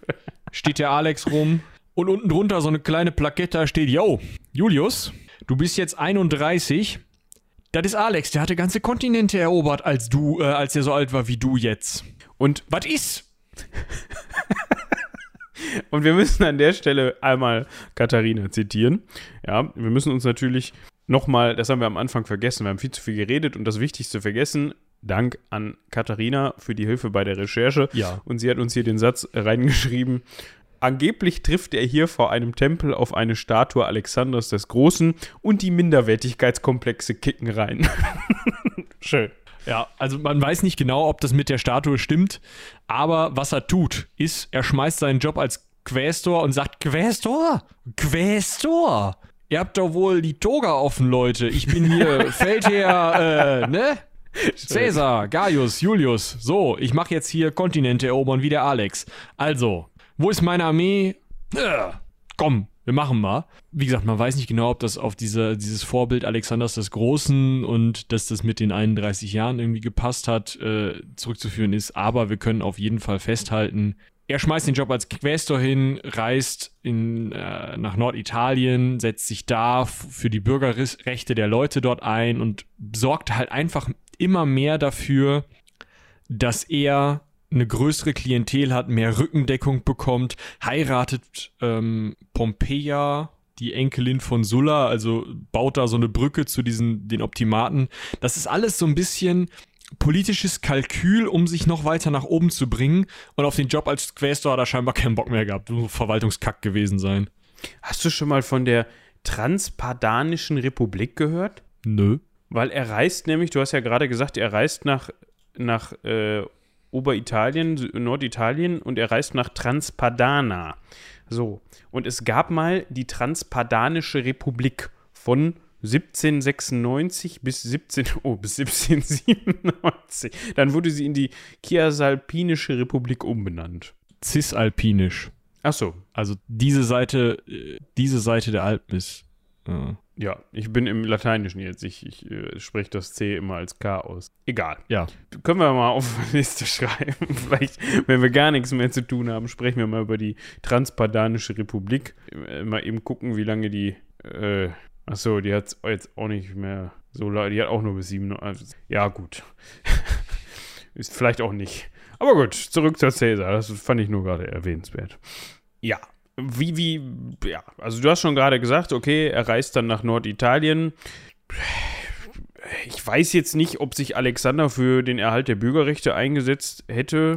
Er Ja. macht's schon. Er macht es da, das ist für ihn dann offensichtlich so die Herangehensweise, um sich aus seinem Questoren ja, wie nennt man das? Also um sich aus dem Posten des Quästors hervorzuheben sozusagen, also ja, was Besseres zu sein als nur dieser Quästor, dem großen Alex nachzueifern, kehrt dann wieder nach Rom zurück. Also auch da muss man sagen, dass er sich dafür die Bürgerrechte einsetzt, das stärkt natürlich seine Klientel. Ja, also er gewinnt dadurch wieder Anhänger, er gewinnt dadurch wieder Kontakte, das haben wir auch schon häufiger gehört, das ist enorm wichtig, gerade auch für adlige oder einflussreiche Menschen in Rom war, dass man Leute hat, die hinter einem stehen und Leute, die man im Zweifel mal auch um Geld anpumpen kann. Dazu kommen wir nämlich gleich noch. Genau, viel interessanter als diese Ehe, glaube ich, ist, dass er, ähm, wie gesagt, nach dieser Vermählung mit der Enkelin Sullas, das hatte ich ja schon erwähnt, dann sich auf die Seite von Pompeius stellt. Ja, Gaius Pompeius Magnus, der Piratenjäger, von dem ich gerade gesprochen habe, ähm, der will Sondervollmachten haben, um dieses Piratenproblem jetzt mal in den Griff zu kriegen, dass der da mal links, rechts äh, ordentlich die Piraten, wie gesagt, Mare Nostrum und so. Und der einzige Senator, der für dieses Sonderkommando für Pompeius stimmt, ist Julius. Ja, gut, ist ja verständlich. Der hat ja auch sehr unter den Piraten gelitten. Der kennt die ja quasi persönlich. Da muss quasi. man dann, also der weiß ja, was das für ein mehr, ne? Problem ne? ist. ja, genau. Genau, und ähm, es ist jetzt so, da passiert etwas, was den Popularen, glaube ich, auch gut gefällt. Statt dass der Senat das durchwinkt, wie gesagt, mit einer Stimme von Cäsar wird das eng, bei 300 Senatoren zu dem Zeitpunkt. Aber die Volksversammlung, also die größere Versammlung, bei der dann ähm, immer nach der Reihe abgestimmt wird. Zuerst dürfen natürlich wieder die Senatoren, dann aber der Ritterstand und so weiter. Das geht so durch. Und wenn da sich halt alle anderen außer den Senatoren einig sind, dass sie das wollen, kann der Senat überstimmt werden. Und das ist hier passiert. Die Volksversammlung setzt diese Sondervollmachten für, für Pompeius durch. Cäsar hatte ja dafür gestimmt, hatte wahrscheinlich auch irgendwo die Finger im Spiel, hat vielleicht den einen oder anderen so ein bisschen bestochen oder in die Richtung geschubst, dass das durchgesetzt wird und wusste schon, dass das äh, Volk so stimmen würde. Das heißt, Cäsar hat so gestimmt, um beim Volk beliebter zu werden. Kluger Mann an der Stelle. Ja, und jetzt kommt der Höhepunkt seiner Laufbahn bisher. 67 Hammer. vor Christus besetzt er das Amt des Aufsehers über öffentliche Straßen, also der Curator Viarum super Amt, total klasse. Wir haben schon häufiger darüber gesprochen, wie das finanziert wird. Ja. Also bei der einen oder dem anderen klingelt es jetzt vielleicht. Es war jetzt nicht so, dass der dann mal irgendwie bei den Senatoren angeklüngelt kam und gesagt hat, Mensch, macht mal die, den Staatsschatz hier auf. Ich hätte jetzt gerne mal so und so viele hunderttausend Sesterzen, damit ich mal die Straßen ausbauen kann. Nö, er ist Kurator Viarum. Das heißt, soll er auch gefälligst mit seinem Vermögen machen, ne? Hat er dann auch. Allerdings. Er hatte über nicht so viel Vermögen. ja. Da Scheiße. hat er schon angefangen, sich zu verschulden, aber auch wieder mit demselben Ziel. Ja, das genau dasselbe Ziel wie vorher bei der Volksversammlung, von der Michi gerade gesprochen hat. Er wollte sich beim Volk beliebt machen. Ja, er wollte, dass die Leute ihn gut finden. Das kann man auch, indem man dafür sorgt, dass die Straßen gut sind, auf dem das Volk verkehrt, sozusagen. Da kann man auch mal ein paar Schulden für machen, ne? Ja, gut. Er ist ein Edil geworden, ja. Also tatsächlich im Cursus Honorum weitergekommen. Richtig geil. 65 vor Christus. Zuständig für die Spiele. Wir erinnern uns noch mal kurz. Wer zahlt noch mal die Spiele, wenn er sie veranstaltet? Ah, mh, mm, der Edil. Kacke. Ja, gut. ähm, ah, komm, wir, wir, fragen mal nach, was, das, was die Kreditwürdigkeit macht nach dem, nach dem kleinen Exkurs als Kurator Viarum. Da muss noch was drin sein. Ja, Schufa, alles kein Ding, geht. So. Ja, er lässt auch noch so ein paar Bildsäulen von Marius meißeln, stellt die schon mal auf den, äh, auf dem Kapitol auf. Die Massen kommen dahin, das Volk kommt dahin, findet das total geil. Ja, der Marius war richtig guter Typ, ja, keine Bürgerarmee mehr und so. Richtig cool. Mhm, war auch der Underdog in diesem Kampf gegen Sulla. Sulla war sowieso doof. Geil. Und die Anhänger des Marius kommen natürlich jetzt in die Öffentlichkeit und sagen, ja, hier, hier, für den habe ich gearbeitet. Geiles Standbild, richtig cool. Und Cäsar hat's gemacht. Also auch da, es wird wieder Geld ausgegeben. Mhm. Er wird für seinen Mut gefeiert, dass er sich über die Anordnungen von Senat und den Sulla-Anhängern hinwegsetzt. Dieses Ganze, was in der Sulla-Zeit halt so wichtig war, dass alle, dass der Staat neu geordnet wurde, dass die Senatoren mehr Macht bekommen, dass die, was die Optimaten wollten, das wird jetzt von Cäsar sozusagen durch die Hintertür, durch diese Aktionen zurückgesetzt. Also jetzt nicht ämtermäßig, aber halt diese ganzen Konflikte brechen wieder auf. Gibt nur ein Problem für Cäsar jetzt. Ja, also wir hatten ja gerade schon mal über die Schulden gesprochen. Laut Plutarch hatte Cäsar bereits über 31 Millionen Sesterzen Schulden. Also das war auch für die damalige Zeit sehr viel, bevor er überhaupt sein erstes Amt bekleidet hat. Also das, was wir gerade da so alles gehört haben, kommt noch on top. Und man nee. kann generell sagen, es verläuft immer nach demselben Muster. Das geliehene Geld wird entweder in Prestigeprojekte investiert, also Straßenbau, also was wir gerade gehört haben, irgendwelche Sulla-Statuen, Statuen, die gebaut werden, Marius, Spiele. Nicht Sulla. Äh, ja, Sulla-Statuen hätte er jetzt nicht bauen lassen, glaube ich. Ja. Irgendwelche Marius Statuen, Spiele, wie auch immer. Oder halt später in Feldzüge, die wiederum dann neues Geld abwarfen. Das Interessante an der Sache ist aber, und das muss man sich mal auf der Zunge zergehen lassen, diese in immens hohen Schulden bei Leuten, die ihm das immer wieder geliehen haben, sorgen ja auch dafür, dass nicht nur er von diesen Leuten abhängig, von, von dem Gutdünken dieser Leute abhängig ist, sondern dass die auch von ihm abhängig sind, weil wenn die auch nur eine Sesterze von diesem Geld wiedersehen wollen, was sie ihm geliehen haben, dann können die ja nicht sagen, so, wir lassen dich jetzt fallen, wie so ein, ne, so ein faules Stück Obst, weil dann kriegen die ihre Kohle nicht wieder. Das heißt, die müssen dafür sorgen, dass Cäsar erfolgreich wird. Das wäre schön, wenn das heute auch so ist, ne? Gehst zur Bank, sagst hier, ich hätte mal gerne Geld. Ja klar, hier, bitte, schieben wir dir was rüber und dann sagst du, ja, ich kann das nicht zurückzahlen, aber ich habe die Geschäftsidee, ja, ich brauche jetzt noch mal mehr Geld und dann könnt ihr, kriegt ihr euer Geld zurück. Und die Bank sagt dann nicht, ähm, ich glaube nicht, wir gucken mal, dass wir dein Haus verpfänden oder alles, was du hast, sondern die Bank sagt dann, Mensch, das ist ein Argument, ne? Hört sich gut an. Hier, nimm. Du sollst ja erfolgreich werden. Ist ja nicht werden. so, dass das nicht passiert, ne? Ja, also, aber natürlich, das passiert, klar, aber auf ganz anderen Ebenen. Also, aber rein vom, rein von der Logik her, also das ist, das, das ist dann ja schon auf eher auf finanziellen Ebenen, ne, mit der jetzt der normale Mensch nichts zu tun hat, sondern ich glaube, das ist genau der Witz. Auch Cäsar war mit seinen 31 Millionen Sesterzen auf Ebenen, mit denen der normale Mensch nichts zu tun hat und war mehr so Format Investmentbanker bei Wirecard. Ja, das, das, das stimmt schon, aber trotzdem finde ich es von rein von der Denke her, finde ich es komplett Schön. wahnsinnig. Es ist so richtig ja. so, ja, wir haben dir jetzt schon, keine Ahnung, 100 Millionen Sesterzen geliehen. Da hast du jetzt zwar hier und da mal was mitgemacht, jetzt bist du wieder pleite. Komm, nimm doch mal 50 hier. Hab ich, fühlt sich zwar nicht gut an, aber mach. Das ist so, alles klar. Gucken wir mal. Aber ja. Wir wissen ja, wo es später hingeführt hat. Vielleicht hat sich ja hat sich ja gelohnt. Wir gucken mal.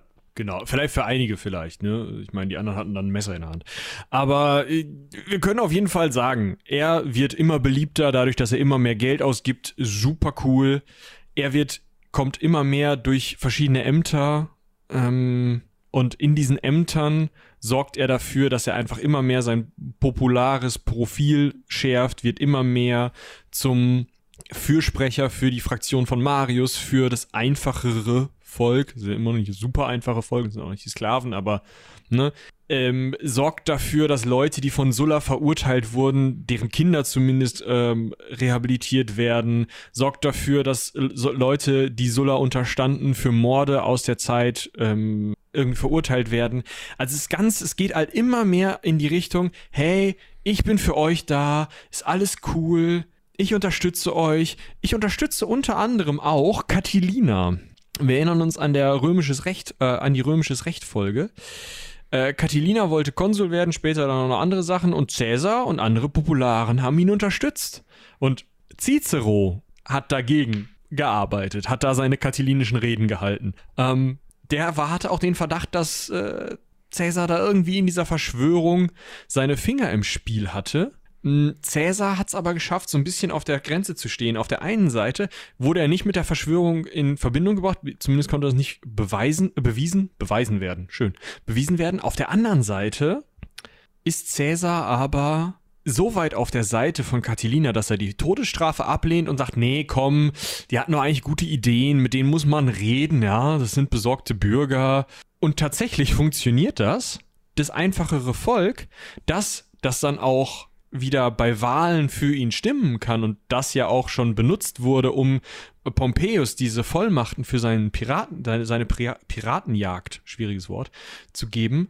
Diese Gruppe findet ihn immer besser und Caesar wird zum beliebtesten Politiker und unter anderem auch durch Wahl zum Pontifex Maximus, zum obersten Priester, was ja auch nochmal so ein Amt ist, was so ein bisschen außerhalb des Cursus Honorum steht, trotzdem aber natürlich wichtig und wieder für Auftritte sorgt, für Möglichkeiten, sich öffentlich darzustellen. Und das andere Amt, was er auch noch bekommt, nämlich Prätor, das ist nochmal ein bisschen wichtiger, weil das ist ja ein Unterkonsul. Da sind schon die Möglichkeiten gegeben, zum einen als Proprätor später äh, Provinzen zu regieren, zum anderen auch schon militärische Macht anzusammeln. Und da will Cäsar ja hin. Wir sind ja immer noch an einem Punkt, wo Cäsar eigentlich nur sich so durch die Politik popelt. Und jetzt kommt er langsam dahin, dass er auch mal ans Militär kommen kann. Ja, wie gesagt, 62 vor Christus, er erhält endlich das Prätorenamt. Außerdem lässt er sich von Pompea scheiden. Das haben wir eben schon einmal am Rande mitbekommen, dass er da, nachdem er, nachdem seine Frau, seine Cornelia verstorben ist, dann erneut geheiratet hat. Das hatte aber, da gab es einen Skandal, angeblich einen Skandal, ganz, ganz witzig eigentlich. Und zwar hat in Cäsars Haus eine Feier stattgefunden. Eine Feier, die man nennt Bondea, Bonadea, Ne? Das müsste das sein. Und zwar ist die, ja. diese Feier der Göttin der Fruchtbarkeit gewidmet und da sind leider keine Männer zugelassen. So, ich weiß nicht, ob Cäsar ja, dann in seinem eigenen Haus auch nicht vor Ort war, ob der da mal woanders untergekommen ist oder ob ja, der dann. Aber bei Kumpels gepennt eingesoffen. Mulsum. Ja, so.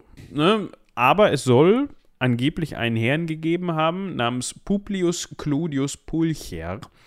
Ganz fieser Finger. Ganz, ist ein ganz fieser Finger. Interessant. Aber egal, wir machen weiter.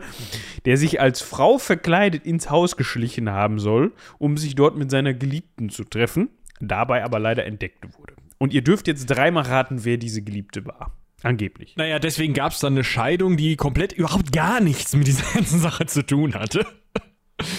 Ähm, ne? Ihr könnt euch also vorstellen, wahrscheinlich war Pompeia die Geliebte. Mh, mm, deswegen Scheidung. Cäsar ist alleinstehend, ist ja vielleicht auch nicht schlecht. Und er geht dann 61 vor Christus, erstmal, er war ja, ist ja nicht mehr Prätor, als Pro-Prätor nach äh, Hispania Ulterior, also auf die Iberische Halbinsel wieder. Mm, das gibt natürlich, also er hat ca. 100 Millionen Sesterzen Schulden zu dem Zeitpunkt.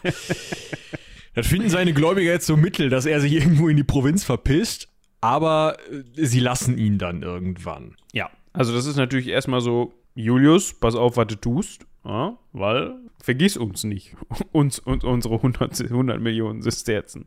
Aber, Aber er liefert. Aber ein gewisser Herr Crassus bürgt für ihn. Ja. Ah ja, genau, das ist wichtig. Crassus müsst ihr euch merken, das ist Crassus und Pompeius sind noch wichtig. Ja. Also Crassus bürgt für ihn und sagt, nee, komm, 100 Millionen habe ich gerade so in der Patte. Wenn er sich wenn er sich verzieht, zahle ich. Okay, dann haut er ab. Und jetzt liefert er tatsächlich, finde ich eigentlich gut. Also, ne, er, ihm wurde gesagt, pass mal auf, Geld zurück, bitte, wenn du wiederkommst. Und er denkt sich, gut, ich bin jetzt Pro-Prätor, ich habe jetzt endlich mein militärisches Amt, ich kann jetzt auch für meinen Ruf nochmal mehr tun, indem ich halt einen Triumphzug mir in Rom äh, hole, indem ich einen guten, einen guten Feldzug hier abliefere. Ich meine, eigentlich gehört zu dem Amt des Proprätors in äh, Hispania Ulterior gar nicht, dass er einen Feldzug starten muss, aber da kommen wir gleich zu. Der Witz ist, er denkt sich halt, guten Feldzug, bisschen hier Cola scheffeln, dann kann ich den Krassus auszahlen, der wahrscheinlich schon meine Schulden quitt gemacht hat. Ähm, das ist so das, was er vorhat. Und am Ende steht natürlich, wenn er ein guter Feldherr ist und wenn er wieder viel Geld hat, dass er genug Leute bestechen kann und beliebt genug ist, dass die ihn ins Konsulat wählen, wo er hin will. Denn als Konsul hast du natürlich noch mal mehr Macht und noch mal mehr Möglichkeiten und er strebt ja einfach nach Macht und Möglichkeiten. So, was also macht er dafür? ich erkenne da so ein wiederkehrendes Muster. Ja? Das hatten wir auch in den letzten Folgen häufiger, dass die Leute eigentlich ganz gerne Konsul werden wollen, ne? Ja. So kurz oder lang. Also das ist, ist ja, auch schon ein schönes Amt. So, so, ein Amt, das man anstrebt. Ne? Ja. So, was macht er? Ja, äh, ist natürlich klar. Wer ist, wer ist der gefährlichste Feind Roms? Allergefährlichste schlimm. Muss man sofort vorgehen. Weiß ich nicht, die Gallier? Könnte sein. Ja, die Pater sind auch schlimm. Die Germanen sind auch übel. Was sagt er? Nee, pass mal auf, die iberischen Stämme. Hier auf der Insel, ja? Oh, auf dieser Halbinsel. Schlimm. Alle gefährlich. Ähm, müssen wir sofort nieder. Macht er dann auch. Scheint wohl nicht so krass gewesen zu sein. Hat er wohl relativ leicht die Stämme einen nach dem anderen unterworfen und kommt auch siegreich zurück, um sich dann äh, im Jahr 59, da ist er dann halt gerade 40, ne, also Jahr 60 kommt er zurück, im Jahr 59, Jahr 59 für sein 41. Lebensjahr, möchte er sich zum Konsul bewerben und als Bewerbungsschreiben hatte er sich halt gedacht, ich habe hier diese ganzen Iberer besiegt, habe über 5000 Feinde getötet. Das ist eigentlich immer so das, was man für einen Triumphzug braucht und so im Triumph in die Stadt einzuziehen. Das wäre doch so eine gute Bewerbung. Und eigentlich wäre das auch drin gewesen, wenn sie nicht das Gesetz geändert hätten, bevor er wieder zurückgekommen ist, damit er keinen Triumphzug kriegt. Auch ist, ist, also ich muss ganz ehrlich sagen, ich hätte mich auch verarscht gefühlt. Ja. Also eigentlich kannst du das nicht machen. Der macht ja das ganze Ding eigentlich nur, damit er einen Triumphzug bekommt. Und dann kommt Ja. er wieder und dann wird Arme gesagt, Iberer, ne? die mussten herhalten für diesen Triumphzug. Und dann wird ihm gesagt, ja, sorry, Julius, wir haben jetzt gerade, das wussten wir gar nicht, wir haben jetzt gerade das Gesetz geändert, du hättest jetzt 5001 haben müssen. Blöd. ja. Ja, gut. Ähm, er kommt zurück, gibt natürlich keinen Triumphzug, aber es gibt Stress. Ja, Stress ist ja auch nicht schlecht. Besonders, wenn ein gewisser Pompeius, für, die, für Pompeius, für den man ja schon mal gestimmt hat, da bei der Piratensache, mitten im Stress ist. Weil der Pompeius hat nicht nur das Piratenzeug gemacht, sondern er hat auch noch ein paar andere Feldzüge geführt und war zu dem Zeitpunkt eigentlich beliebter und als größerer Feldherr bekannt als äh, Cäsar. Und ähm, ja, der Pompeius hatte halt einige Veteranen aus seinen Feldzügen. Und die mussten irgendwie versorgt werden. Und man hatte jetzt ja eigentlich keine Lust, diese Veteranen von Pompeius, denen er das äh, Gelbe vom Ei versprochen hatte, denen irgendwie Geld in den Rachen zu schmeißen, Land zu geben, m, auch seine Anordnung in den Provinzen dann umzusetzen. Also er hatte eigenmächtig sozusagen in seinen Provinzen, er hatte Provinzen zugeteilt bekommen und teilweise auch erobert, da hatte er eigenmächtig geherrscht. Und der Senat hat halt gesagt, hör mal zu, Jung. Du kannst deinen Veteranen versprechen, was du willst. Hier wird abgestimmt. Ja, genau. Die kriegen, wenn wir das wollen, kriegen wir das nicht. Also der Hintergrund des Ganzen war natürlich, dass das auch wieder so ein Konflikt zwischen Optimaten und, boah, ich vergesse immer den anderen Namen. Popularen. Popularen. Ja, schwierig. Ich bin, es ist so viel mit PO und Pompeius und Popularen und hast du nicht gesehen. Da oben steht's. Popularen. So.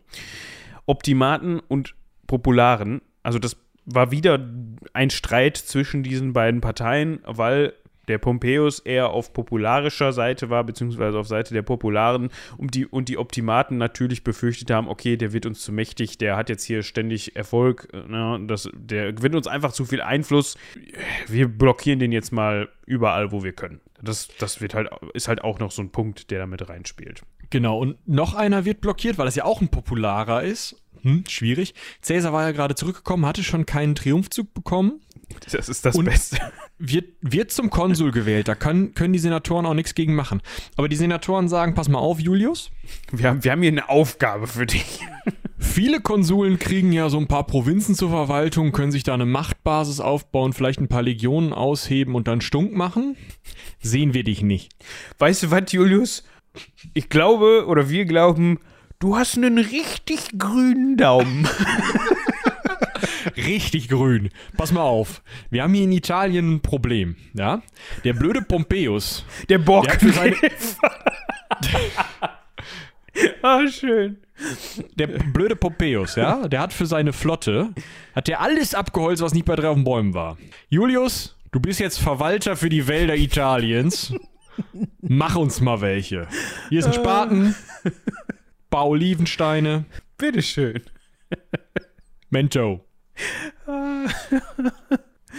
Ah, schön. Stell dir das mal vor, du wirst Konsul und du hast noch so richtig Brast, weil dir gerade dieser Triumphzug verweigert worden ist. Aus denselben Gründen. Du hast es endlich geschafft, du wirst gewählt. Und dann kommen die an und sagen. Und du denkst dir schon so, boah, was kriege ich jetzt hier? Spanien, Kleinasien. Kleinasien.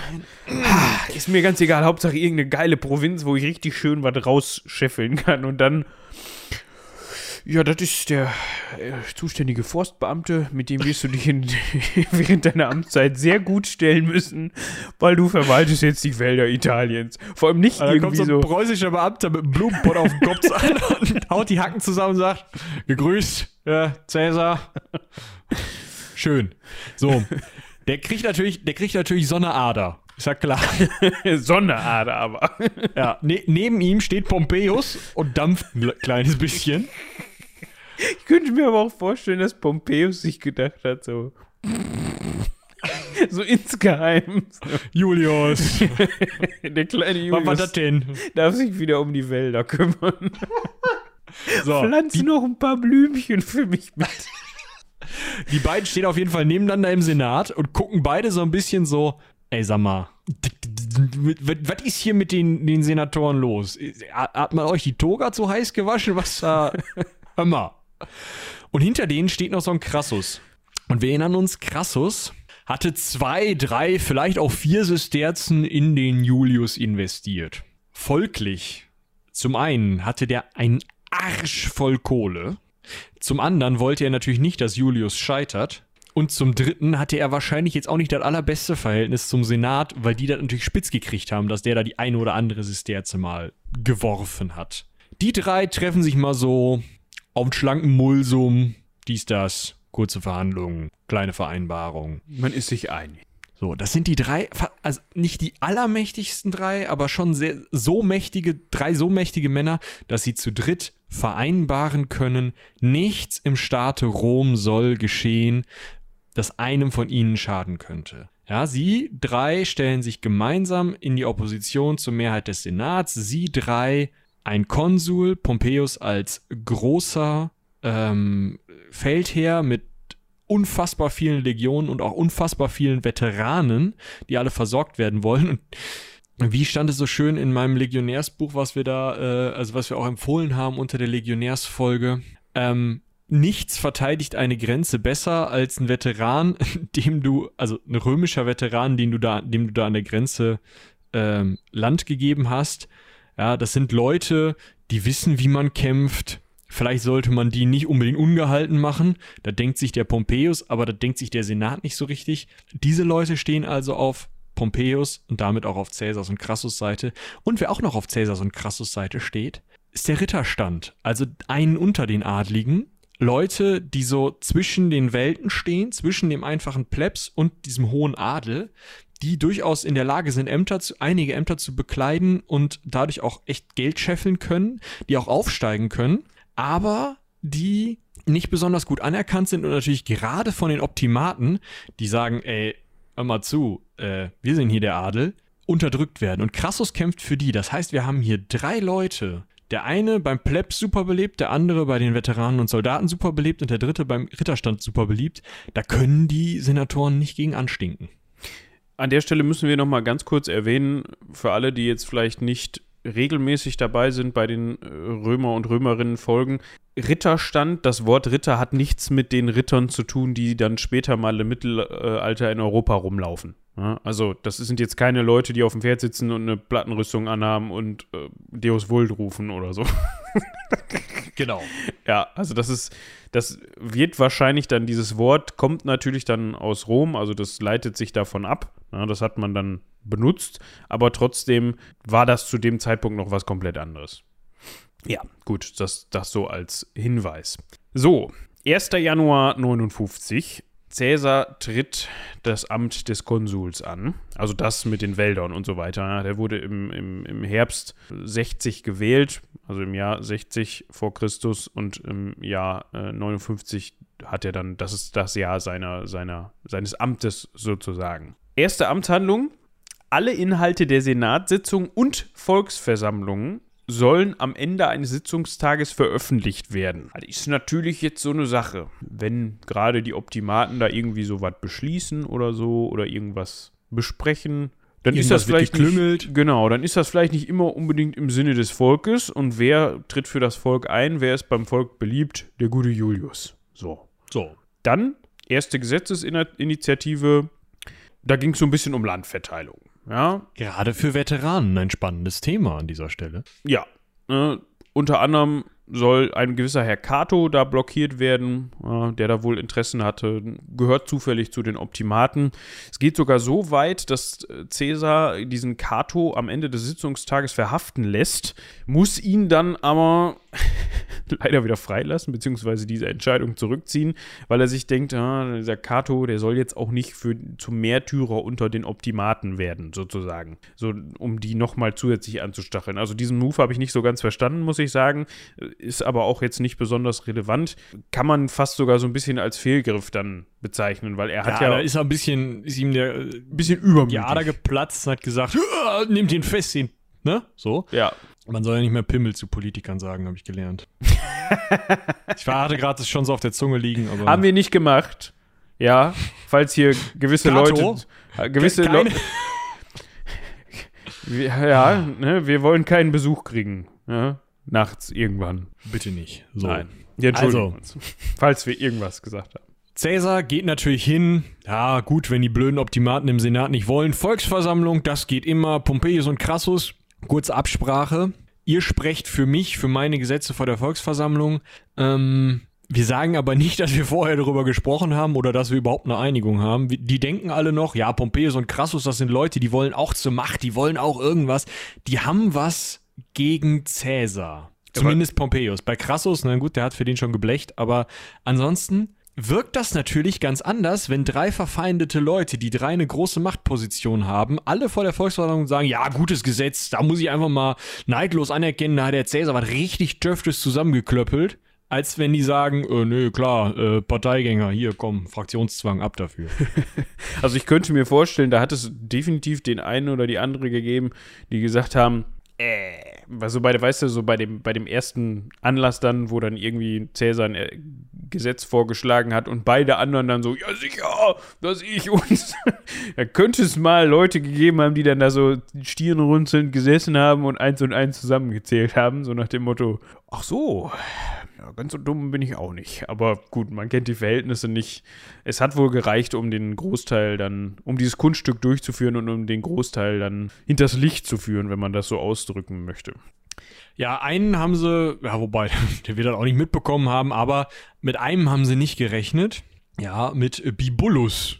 Ganz, ganz gefährlicher Typ, Mitkonsul von Caesar. Gleicher Rang, gleiche Macht. Der holt die Polizei. Also es gab in Rom keine Polizei, der holt seine Jungs mit Stöcken. Und sagt, so, hier ist Staatsnotstand. Volksversammlung gibt's nicht mehr, wir knüppeln euch jetzt zusammen. Hat da die Rechnung nicht mit dem Volk gemacht, ist hingegangen, äh, das Volk ist hingegangen, hat ihn, die Jungs mit den Knüppeln genommen, hat die ein bisschen zusammengeknüppelt, den, Hat den die Bibulus Knüppel weggenommen, hat, den, Ja. hat sie mit ihren eigenen Knüppeln verprügelt wahrscheinlich. Ähm, Bibulus äh, wird ähm, mit Mist überschüttet. Das Ganze hat funktioniert, weil möglicherweise der eine oder andere Soldat von Pompeius äh, zwischen den Leuten stand und ähm, sein breites Kreuz genutzt hat, um so einen Knüppel äh, abzufangen und zu sagen, komm, gib mal her. Du kannst auch doch gar nicht mit umgehen, Junge. Gib mir das mal.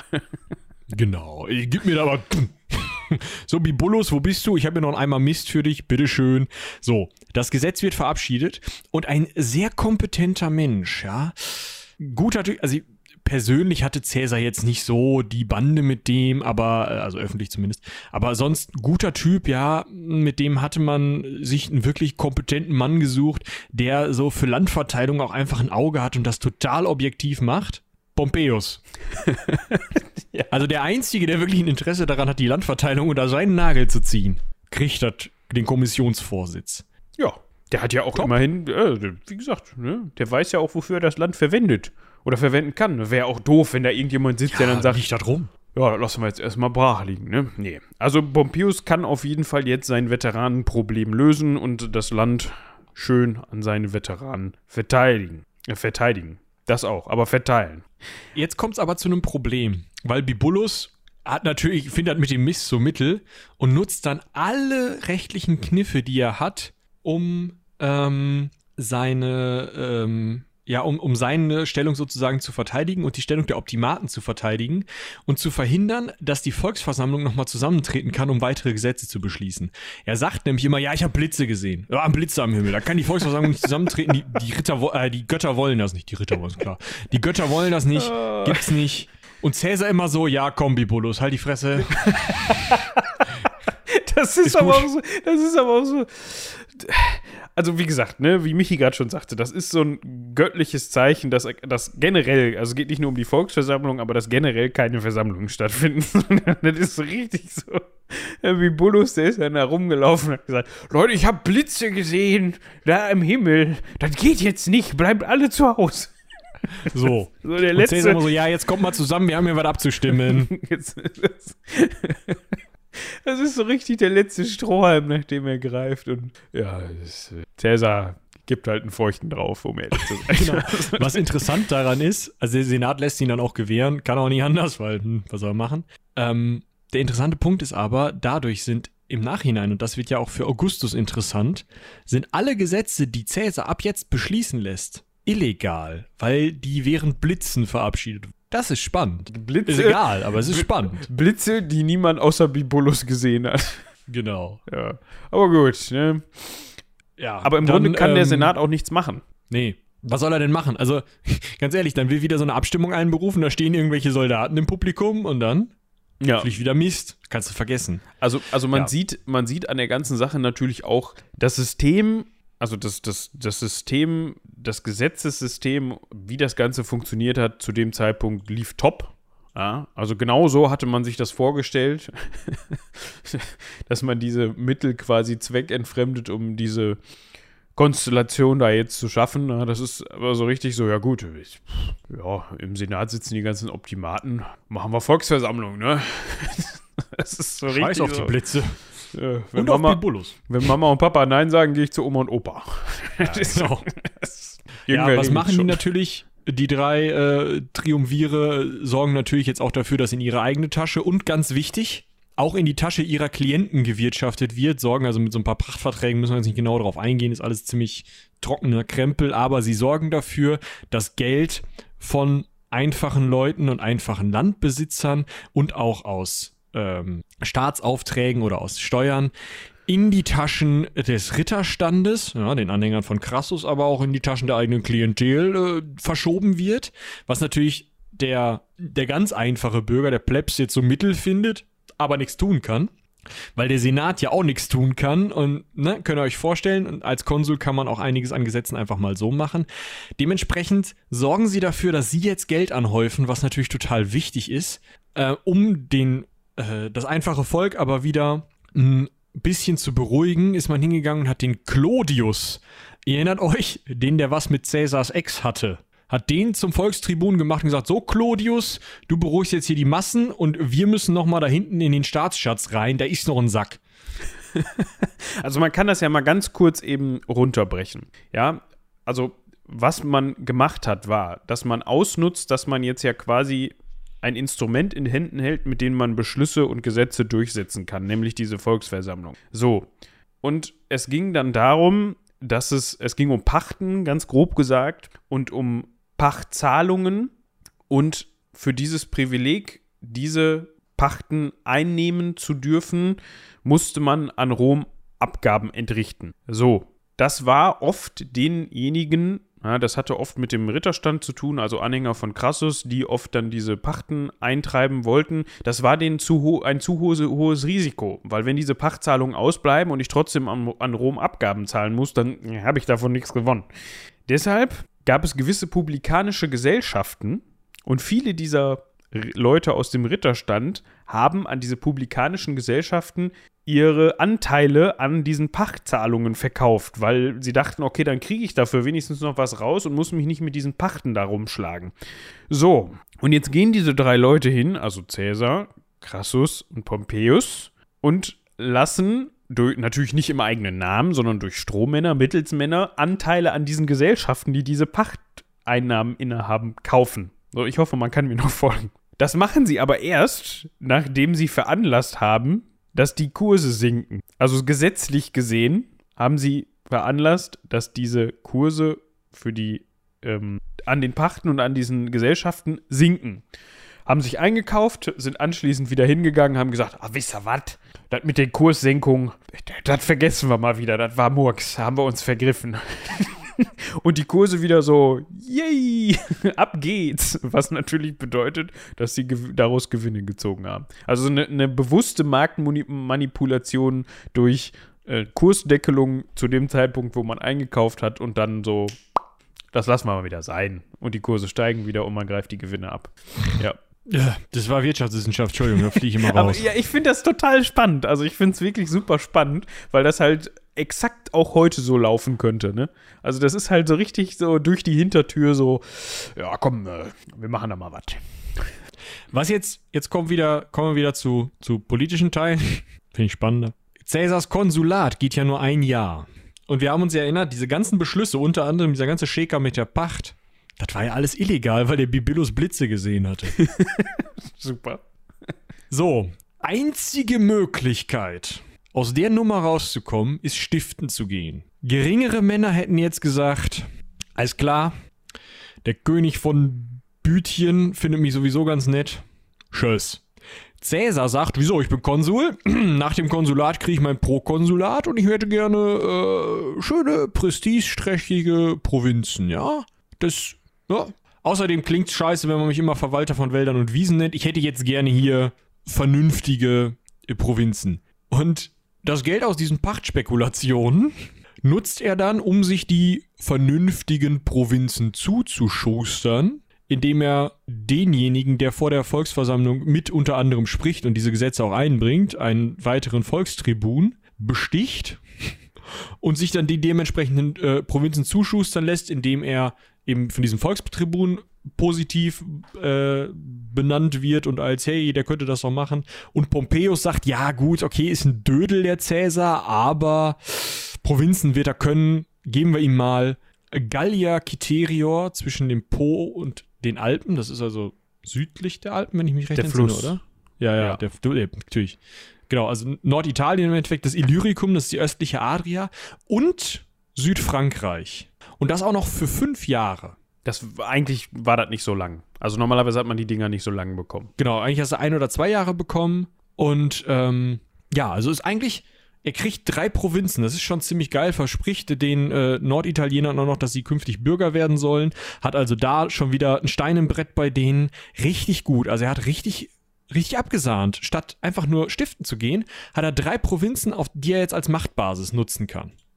Ja, und der Senat, man könnte jetzt an der Stelle sich fragen, ja, und das lässt der Senat einfach so durchwinken, die ganzen Optimaten, die da sitzen. Ja, tun sie. Vielleicht aus dem Grund, weil sie sich gedacht haben, komm, ich kann den nicht mehr sehen, den Typen mit seinen Volksversammlungen. Der soll mal schön da nach Südfrankreich gehen, ist mir egal. So, ne? Einmal das und zum anderen die Volksversammlung, die Volksversammlung überstimmt den Senat.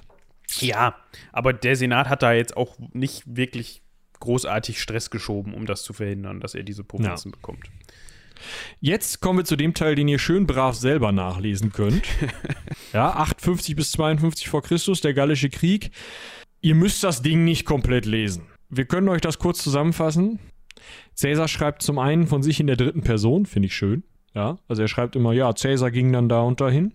Zum anderen schreibt er einen Band für jedes Kriegsjahr und erzählt also wirklich über jeden einzelnen Krieg gegen die Helvetiker, also gegen die äh, Schweizer, gegen die Keltä, das sind so, äh, ja, so Westfranzosen, gegen die Venezier, das sind, äh, die sind in, im heutigen Britannien. Also da gibt es verschiedene ähm, Gruppen einfach, die er da nach und nach bekämpft. Der interessanteste Teil davon, also er macht halt alle platt. Die, die interessanten Teile davon sind zum einen, er marschiert zweimal in Britannien ein. Beide Male sehr von Erfolg gekrönt. Wieso? Das erste Mal ist er halt, hat er eine Invasion gestartet zur Vorbereitung der zweiten Invasion. Es war quasi der Probelauf, um mal zu gucken. Wie das so ist. Sich Ja. mal so ein bisschen von so ein paar Briten auf den Kopf hauen zu lassen, muss man aber erstmal üben. Das haben die im Zweiten Weltkrieg auch so gemacht. Ja? Haben sie auch erst eine erste gestartet, haben dann fest, also die Briten haben dann festgestellt, ja, jetzt haben wir Dünkirchen, scheiße. So, so ähnlich, aber ganz anders, weil keine Ja. Luftwaffe, Ja, ja. war es bei Cäsar. Und auch also keine Panzer. ist, Cäsar, ja, schon Panzerungen, ne, für den Körper. ja, aber nicht im, Egal. in dem Sinne. Cäsar geht rüber nach Britannien, kriegt auf den Sack, sagt, nee, das war Übung. Cäsar geht rüber nach Britannien, schafft es da, unbekanntes Terrain zu erobern, richtig cool. Will eine äh, Provinz aufbauen, schafft es nicht, kann den Nachschub und Verpflegung nicht aufrechterhalten und zieht sich zurück und fast 100 Jahre, erst 43 nach Christus wieder, betritt kein Römer die britischen Inseln. Also insofern, oh, Cäsar. Ja, und der letzte interessante Teil ist eigentlich, das ist auch das Ende des Krieges im Endeffekt, das ist der gallische Aufstand des Vercingetorix, den Namen kennt man vielleicht. Mhm. Da äh, kämpften verschiedene gallische Ständ, äh, Städte, Stämme, nicht Städte, Stä, äh, Stämme gemeinsam. Da ist unter anderem dann die Belagerung von Alesia passiert, für die Cäsar recht berühmt ist, weil er. Von was? Äh, Alesia. Was? Gibt's das nicht in irgendeinem Asterix-Comic? Das dann, oh, das, das, kann sein, ja. Ja, das ist genau das. Da leugnen die das immer so, weil die halt da voll auf den Sack bekommen haben und dann, dann sprechen die auch von so, also genau in dem Ton, so, äh, ja, was war noch mal bei Elesia? Was hast du gesagt? Ich habe dich ganz schlecht verstanden. ich hatte jetzt gehofft, du kennst das. Nee, das hat nicht gezündet, sorry, tut ja. mir leid. Auf jeden Fall, ähm, Belagerung bei Alesia, die Stadt wird eingekesselt, die Zivilisten versuchen aus Alesia zu fliehen, müssen aber im Belagerungsring bleiben. Die Soldaten in Alesia lassen die Zivilisten nicht wieder rein, die Soldaten im Belagerungsring lassen die Zivilisten nicht raus. Das heißt, die verhungern zwischen den Fronten und die Gallier wollen noch einen ähm, Entsatzungsangriff machen, der wird zurückgeschlagen, Vercingetorix wird ausgeliefert und im Endeffekt ist mit der Auslieferung von Vercingetorix nach dieser Belagerung bei Alesia der gallische Krieg zu Ende und ganz Gallien ist erobert. Britannien hat nicht geklappt, aber ganz Gallien ist erobert. Das ist so ganz das Wichtigste, Gallien? was ihr. Ja, bis auf dieses kleine. das ist das Wichtigste, was ihr euch da zusammenfassen müsst. Gallien wird erobert und Cäsar sagt aber, nee, ich bin nur auf Feldzug. Ganz schlimm hier. Es gibt so ein kleines Dorf. da muss ich mich drum kümmern. Schlimm, weil man darf erst zehn Jahre nach dem letzten Konsulat wieder Konsul werden. Er hat diesen Feldzug als Prokonsul gestartet aus diesen drei Provinzen heraus, dort die Soldaten gesammelt und ist dann losgezogen. Und er muss jetzt noch ein bisschen warten. Also er muss noch Feldzugen, egal wohin, damit er nicht zurück nach Rom kommt und dort halt für seine Vergehen verurteilt wird, weil solange er Feldzug oder Konsul ist, wird er nicht verurteilt. Das heißt, er will im Triumph aus Gallien nach Rom zurück, sich zum Konsul wählen lassen und ist dann wieder politisch immun. Also hat wieder seine politische Immunität. Das ist der Plan. Aber da und kannst du auch mal sehen, also auch, ne, das ist ja auch, also klar, Asterix ist Unterhaltungsliteratur, ist mir schon absolut klar, aber auch da wird das ja ganz anders dargestellt. Ne? Also da ist Cäsar Kaiser. Also der wird ja auch mehrfach ja. als Kaiser angesprochen und da wird das so dargestellt, als ob das so, ja, das ist halt gerade sein Hobby da in Gallien. Der will das einnehmen. So in Augustus-Manier, weißt du, so nach dem Motto, ja, ich will Rom vergrößern, ich will hier Provinzen erobern und so weiter. Und ich bin natürlich, wenn ich in Rom bin, der große Cäsar hier. Aber das ist ja überhaupt nicht so. Der, er musste in Gallien wirtschaften bzw. Feldzugen, weil er in Rom sonst auf den Sack gekriegt hätte, wenn er wiedergekommen wäre. Das war gerade so ah, No-Go-Area für Cäsar. Folglich bleibt er schön in Gallien. Ja. Bis 53 vor Christus. Crassus stirbt. Also wir erinnern uns nochmal zusammengefasst, dass, also das Triumvirat, das wir hatten zwischen Pompeius, Caesar und Crassus, was dann so insgeheim, also es war ein geheimes Triumvirat, von dem die Leute nichts wussten, das fällt damit so ein bisschen auseinander. Pompeius sieht diesen Tod des Crassus für sich als Gelegenheit, okay, jetzt ist bei den Popularen eigentlich nur noch Caesar. Ich tue mich mal mit den Optimaten zusammen, die haben eh viel mehr Geld schwierig. 52 vor Christus wird dann Clodius, der Typ, der was mit äh, Caesars Frau hatte, der dann zum Volkstribun gewählt worden war, in Rom auch noch ermordet. Und damit ist der Vertreter, den Caesar eingesetzt hatte, mehr oder weniger, um als einer der Popularen in Rom zu bleiben und Politik für Caesar oder in Caesars Namen zu machen, wird ermordet. Es kommt zu Unruhen. Und wen könnte man besser einsetzen, um diese Unruhen niederzuschlagen, als einen gefeierten Feldherr, der das mit den Piraten auch ganz gut in den Griff bekommen hat und sowieso auf allen Seiten eigentlich ganz beliebt war und sich jetzt natürlich mit den Optimaten super versteht. Pompeius vielleicht, würde ich jetzt vorschlagen. Guter Typ, ne? Ja. Der darf jetzt als Konsulsfine Kollege, also als Alleinherrscher, als einzelner Konsul für ein Jahr, darf der in ganz Italien Rekruten sammeln, ja, und kann jetzt mal so ein bisschen ordentliches Militär zusammenziehen und Cäsar sitzt immer noch in seinen Provinzen und den neu eroberten Gebieten. Und anstatt jetzt zu sagen, gut, dann warten wir das eine Jahr ab, die paar Unruhen, mein Gott, sagt er, pass mal auf, wir heben auch Truppen auf. Zehn Legionen, wir ziehen mal Richtung Rom. Ja. Da gab es noch so einen Menschen, Marcus schon. Antonius. Ja, der kommt später nochmal zu Wort. Ja, hat ja dann auch mit Augustus zu tun, hört da am besten mal in die Augustus-Folge rein. Durch die, also durch ihm nahestehende Volkstribune, lässt er dann in Rom im Januar 49 eine Botschaft verlesen. Und zwar sagt er, er würde sein Prokonsulat beenden. Also, dass er ja irgendwie immer noch innehat. Cäsar sagt das und lässt Ja. das von Marcus Antonius verlesen. Ja, ja, so. ja.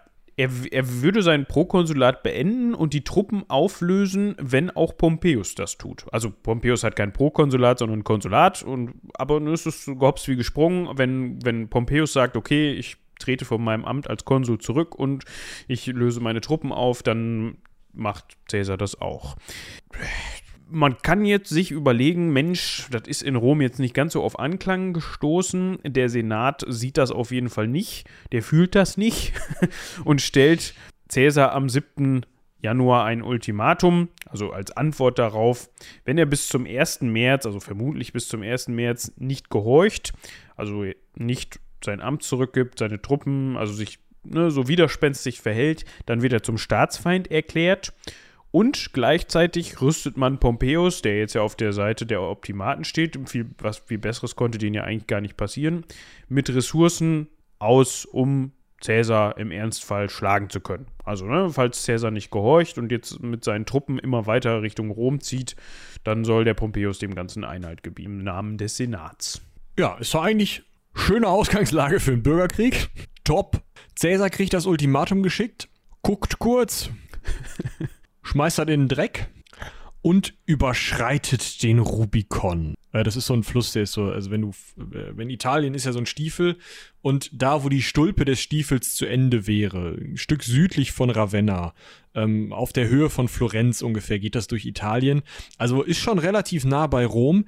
Cäsar überschreitet den Rubikon, äh, wäre da ähm, fast äh, zu spät gekommen zu seiner eigenen Überschreitung, weil äh, sein Tross sich verirrt hatte und er da irgendwie Navi nochmal neu einstellen musste.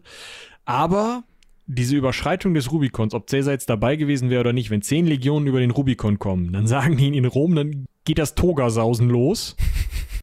ja, schön. Und Pompeius rüstet natürlich dementsprechend auch. Und jetzt kommt ein Punkt, Caesar sagt, ja, okay, ist vielleicht nicht so cool, was ich alles gemacht habe. Vielleicht sollte ich mich auch hier nochmal äh, politisch äh, unterordnen, sollte im- Senat, sollte da mal drüber deb- debattiert werden und so. Aber wer mich hier zum Staatsfeind erklären möchte, der greift meine Dignitas, meine Würde an. Und das geht nicht, das gibt Nackenklatsche. Außerdem Pompeius hier, das ist der neue Sulla, der will den Staat äh, neu ordnen, der hat schon wieder eine Alleinherrschaft. Alleinherrschaften halte ich ja im Allgemeinen für doof. Komplett scheiße ist das. Liegt, also sieht er gar nicht. Sehe ich gar nicht. Sehe ich so. Ich gehe jetzt über den Rubicon, äh, Con, genau, Rubicon und dann, ähm, Gibt es eigentlich die Rubicon? Ich meine, das ist ein Verlag. Ich kenne den Verlag Rubicon. Aber gibt es die Rubicon? Also die Convention? Convention. Ja. Das wäre cool, ja. Ja. Weiß ich, ich würde es machen. ja. Äh, ja. Angeblich soll er dann auch gleich noch gesagt haben, sagt Sueton, der ja 140 nach oder so geboren wurde, schreibt, da soll Cäsar, als er über den Rubikon geschritten ist, wie gesagt, der war eigentlich Navi einstellen, als Cäsar über den Rubikon geschritten ist, sagt, also hätte er angeblich gesagt, 200 Jahre später wurde ihm das in den Mund gelegt, alia jacta sunt. Die Würfel sind, der Würfel ist gefallen, so. Aber man Äh, sagt ja, auch dann manchmal, alia Würfel est, stimmt, der Würfel Würfel ist gefallen, dann alia jacta sind sunt. beide Versionen irgendwie in, in, ähm, Ja.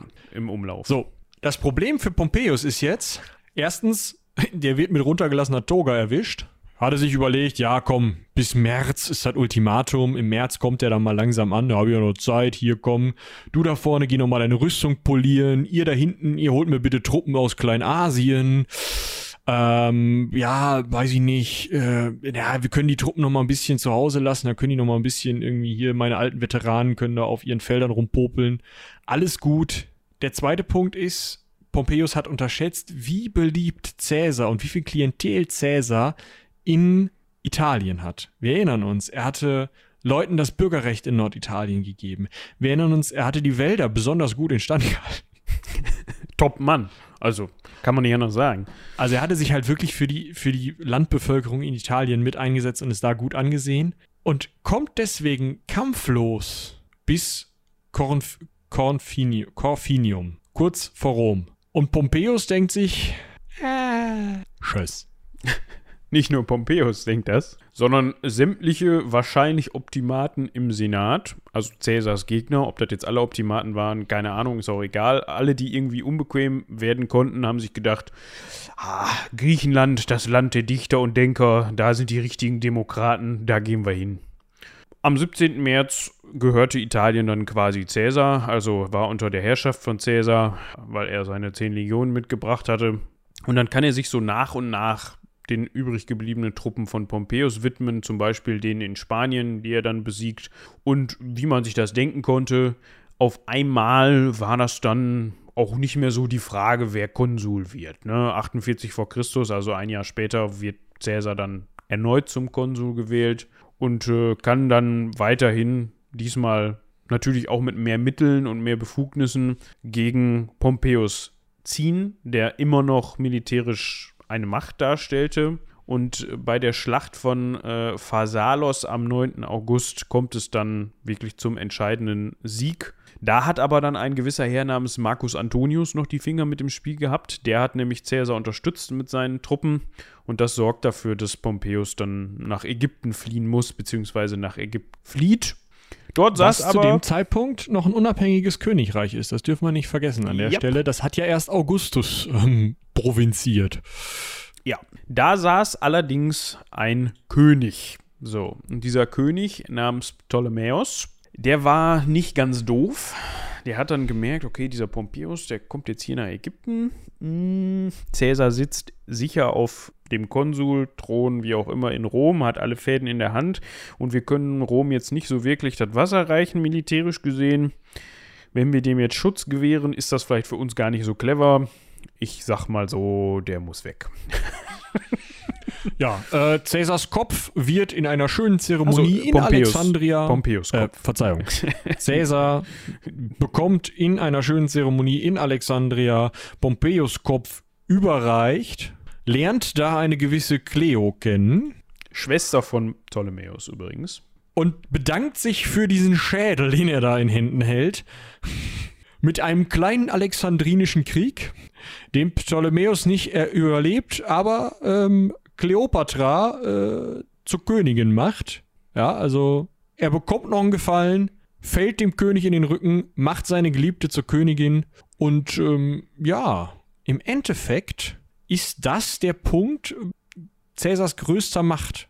Also im Jahr 46 vor Christus, da ist dieser alexandrinische Krieg gerade vorbei, hat er dann noch so ein paar Dullis irgendwo äh, in Afrika und Spanien, also ähm, Optimaten, teilweise Pompeius Söhne vernichtet.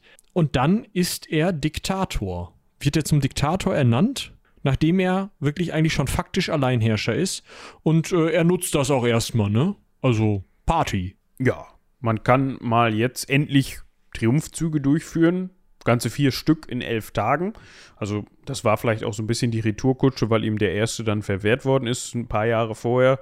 Und man muss halt wirklich sagen, von den vorher einflussreichen Familien der Republik, also die, die vorher dann so die Zügel in der Hand gehabt haben, ist auch nicht mehr wirklich was übrig. Weil halt zum einen viele halt geflohen sind, als er rüberkam und zum anderen, weil er dafür gesorgt hat, dass da eben nicht mehr viel übrig ist. Ja? Also man könnte meinen, viel sicherer kann man zu dem Zeitpunkt eigentlich gar nicht im Sattel sitzen. Wenn es das Amt schon gäbe, wäre er da wahrscheinlich Kaiser geworden. Ja, davon ist auszugehen. Und der, die Folge des Ganzen ist, dass ja dieses Machtvakuum dann stattgefunden hat. Das heißt, die Posten, die vorher dann von den einflussreichen Familien besetzt waren, die mussten jetzt ja wieder besetzt werden. Ne? Gut dreimal besetzt werden. Ja, also er ist zuständig für die Besetzung, also Cäsar ist zuständig für die Besetzung der ganzen Magistrate und Pro-Magistrate und äh, besetzt den Senat neu. Und anstatt hinzugehen und einfach nur da Leute einzusetzen, die ihm gefallen, nein, er sorgt dafür, dass sich der Senat von 300 auf 900 Senatoren ausweitet. Jeder Gallier, der nicht bei drei auf den Bäumen ist und mal Ja gesagt hat, als so ein, so ein römisches Heer vorbeizog oder mal den, den, die Mütze gelüpft hat, ja, wird Senator. Toller Typ, ja. Komm mal mit. Du hast jetzt was zu tun. Teilweise irgendwelche loyalen Offiziere und noch schlimmer wird's Söhne von Freigelassenen, irgendwelche keltischen Adligen. Die, die ganzen Optimaten, die wirklich Adligen und Patrizier im Senat denken sich, was ist das denn für ein Pack, was hier ankommt? Und außerdem man weiß es ja schon, die Römer waren jetzt nicht dafür bekannt, dass sie äh, Leute aus anderen Ländern äh, für etwas anderes hielten als Barbaren. Das heißt, wenn da so ein Gallier in den, äh, in den Senat kommt und sich äh, die Hosen ab und den Purpurstreif anlegt, kommt das bei römischer, römischen Adel und auch bei der römischen Stadtbevölkerung nicht so gut an. Ja, die haben bestimmt auch Turnschuhe getragen, Strickpullis und haben gestrickt im Ja. Senat. kleine, kleiner, äh, ne? Ja. wer es verstanden werden hat, Leute verstanden haben. darf sich freuen. So, Ja, was haben wir sonst noch? ja, man musste natürlich so ein bisschen, also das ist jetzt auch wieder so ein bisschen so ein Gegen, Gegensatz. Ne? Auf der einen Seite hatte Cäsar sich ja das Volk immer richtig gut, also richtig gut gestellt, war immer sehr beliebt, aber auch das war so eine Maßnahme bei den Stadtrömern und Römerinnen, die denen zu weit ging. Also da jetzt einfach irgendwelche Leute in die Stadt zu holen und die auch noch mit solchen Ämtern zu bekleiden, mh, haben sie jetzt nicht so gefühlt.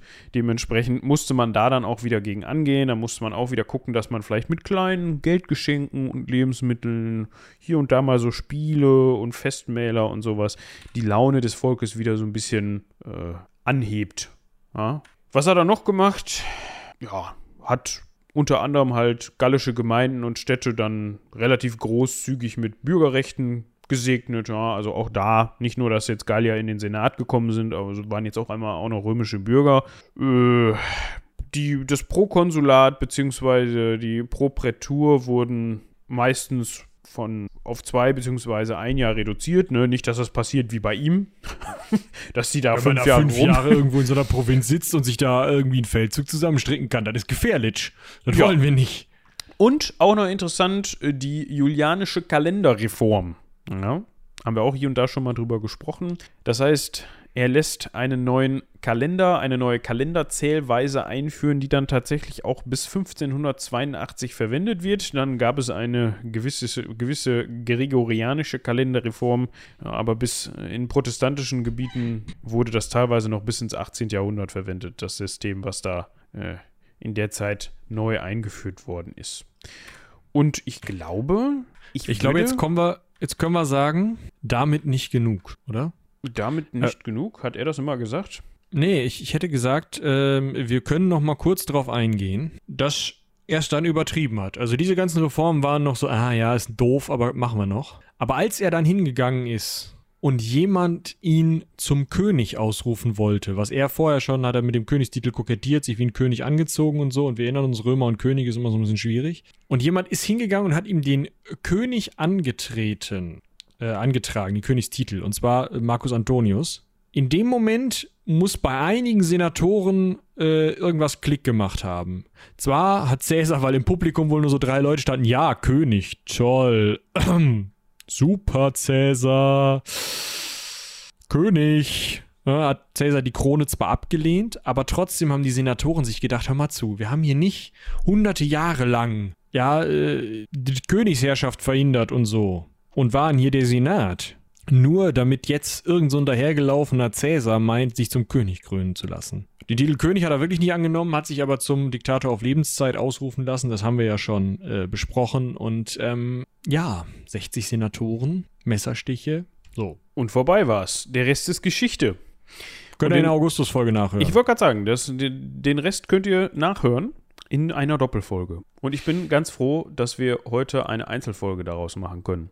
Ich hatte so Befürchtungen, dass wir für den Cäsar auch eine Doppelfolge brauchen. Aber nein, wir haben es hingekriegt. Aber das hatte ja bei Augustus auch damit zu tun, dass da technische Problemchen entstanden sind in der ersten Folge. Aber das habt ihr ja hoffentlich schon gehört. Oder tut es jetzt im Anschluss. Genau. Damit würde ich sagen, vielen Dank an Katharina für die Recherche. Sie hat sehr viel Spaß gemacht. Ich ähm, würde ja gern sagen, äh, mehr davon, aber ähm, Das geht leider nicht. Also formal gesehen nicht. Also Vielleicht hat Katharina Lust, auch so nochmal was dazu zu machen. Ich, ich, ich überlege gerade, können wir da hier eigentlich auch so einen kleinen Aufruf starten? ihr könnt zumindest mal auf dem ähm, Portal von, äh, von einer äh, Karriereportal der Uni vorbeigucken. Da könnte es möglich sein, dass man, ne? Was findet? Genau. Nein, also doch, aber das kann man an dieser Stelle ja ganz offiziell so sagen, äh, dass Katharinas Praktikum geendet ist Genau. und dementsprechend, äh, ja, sie jetzt, wenn, also nicht, dass sie unter Zwang Recherchen gemacht hat, soll der Eindruck Wenn, dann macht sie es jetzt- jetzt freiwillig. Genau. Nein, so war das nicht gemeint, aber es kann natürlich sein, dass hier und da ähm, nochmal was von ihr kommt, wie auch hier und da auch nochmal ähm, von äh, anderen Leuten, die bei uns sind oder waren, äh, was kommt. Aber dementsprechend, falls ihr Pflichtpraktika machen müsst im redaktionellen Bereich oder im Hörspielbereich oder sowas, dann guckt doch mal, meldet euch. Also schaut mal, ob da gerade bei uns was offen ist. Ja, genau. Das kann man ja an der Stelle mal hier so erwähnen. Genau. Ja, und dann würde ich sagen, Ja, eine Sache dürfen wir an dieser Stelle nicht vergessen, weil wir das die letzten Folgen immer schon getan haben. Wir beenden, wie ihr das vielleicht auch schon von anderen Formaten von uns kennt, diese Folge jetzt mit dem Hinweis, dass ihr noch kurz dranbleiben könnt. Ja, weil das Ganze wird jetzt hier nicht Stimmt. enden, sondern wir, ihr bekommt noch, falls ihr da noch nie reingehört habt, einen kleinen Auszug aus dem Heldenpicknick oder demnächst vielleicht auch mal aus anderen Formaten, aber in dem Fall schneiden wir mal was von, vom Heldenpicknick dahinter, damit ihr da auch mal reinhören könnt. Wir machen nicht nur das Cross-Selling verbal aus unseren Mündern heraus, sondern wir nutzen auch unsere technischen Fähigkeiten und Möglichkeiten und tackern euch das quasi hinten an die Folge ran. Falls ihr da keinen Bock drauf habt oder das Heldenpicknick schon in- und auswendig könnt, kennt, dann könnt ihr das jetzt auch einfach abschalten. Ja, willst du noch was sagen? nö. Danke fürs Zuhören. Bis zum nächsten Mal. Tschüss, bis dann.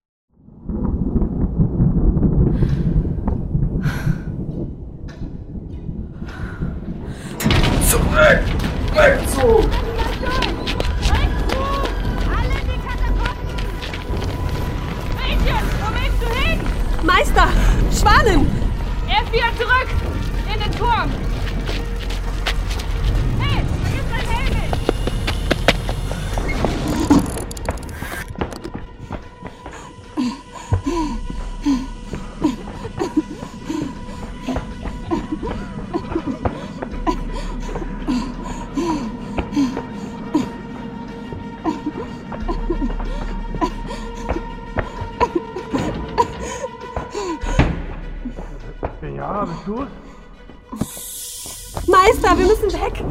Gleich durch! Alle rennen schon in die Katakomben! Äh, Ich muss noch die wichtigsten Werke. Komm, komm, hilf mir mal. Los doch! Ich weiß, ihr liebt die alten Bücher, aber wir müssen jetzt gehen. Sie sind fast da. Der Pesthoff ist schon in den Gängen. Die Bücher. Du musst die Bücher retten. Hier, äh, dieses und, und dieses und dies hier auch noch. Was, was sind das für Bücher? Die Ingerim ist das schwer. Das sind die alten Chroniken. Die Geschichten unserer größten Helden. Gibt es davon keine Drucke? Dummes Ding. Das sind Lupines Originale. 500 Jahre alt. Aber so viele? Ja, aber, aber man muss. Äh, die richtige Reihenfolge. Das Wissen darf auf keinen Fall verloren. Gut, dass ihr die kennt. Dann, dann lasst uns jetzt gehen. Hör mir zu, Binyara. Merk dir meine Worte. Anfangen kannst du mit dem Finger in den Trollzacken. Oder direkt mit dem Prolog, aber da ist die Qualität noch nicht so gut. Und das kannst du auch später noch nachholen. Den Rest dann. Die ersten neun Geschichten rund um Haldorin, Wolfjan, Thora, Jerdan, Binja und natürlich Jinx. Binja. Oder du beginnst mit den neuen Erzählungen aus dem Dorf Koboldsmar und schaust dir dann erst danach die alten Ereignisse an. Komm her! Hier, rein damit. Deinen Arm drunter. So, jetzt. Jetzt kommt aber, sonst schaffen wir es nicht mehr. Sie machen die Katakomben schon dicht. Warte. Stell dich auf diesen Kreis da. Meister? Keine Widerrede. Genau in die Mitte. Trag die Geschichten weiter. Vergiss die Reihenfolge nicht. Denk an die Reihenfolge. Die Zwölfe mögen dich beschützen. Aber.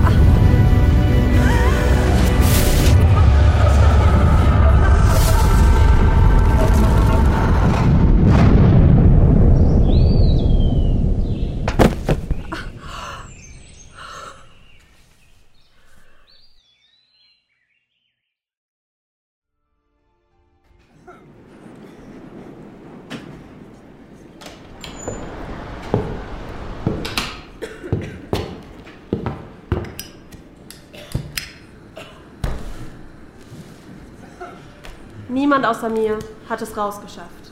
Aber dank Meister Schwanens Opfer bin ich entkommen und kann die alten Geschichten weitertragen. Hört gut zu.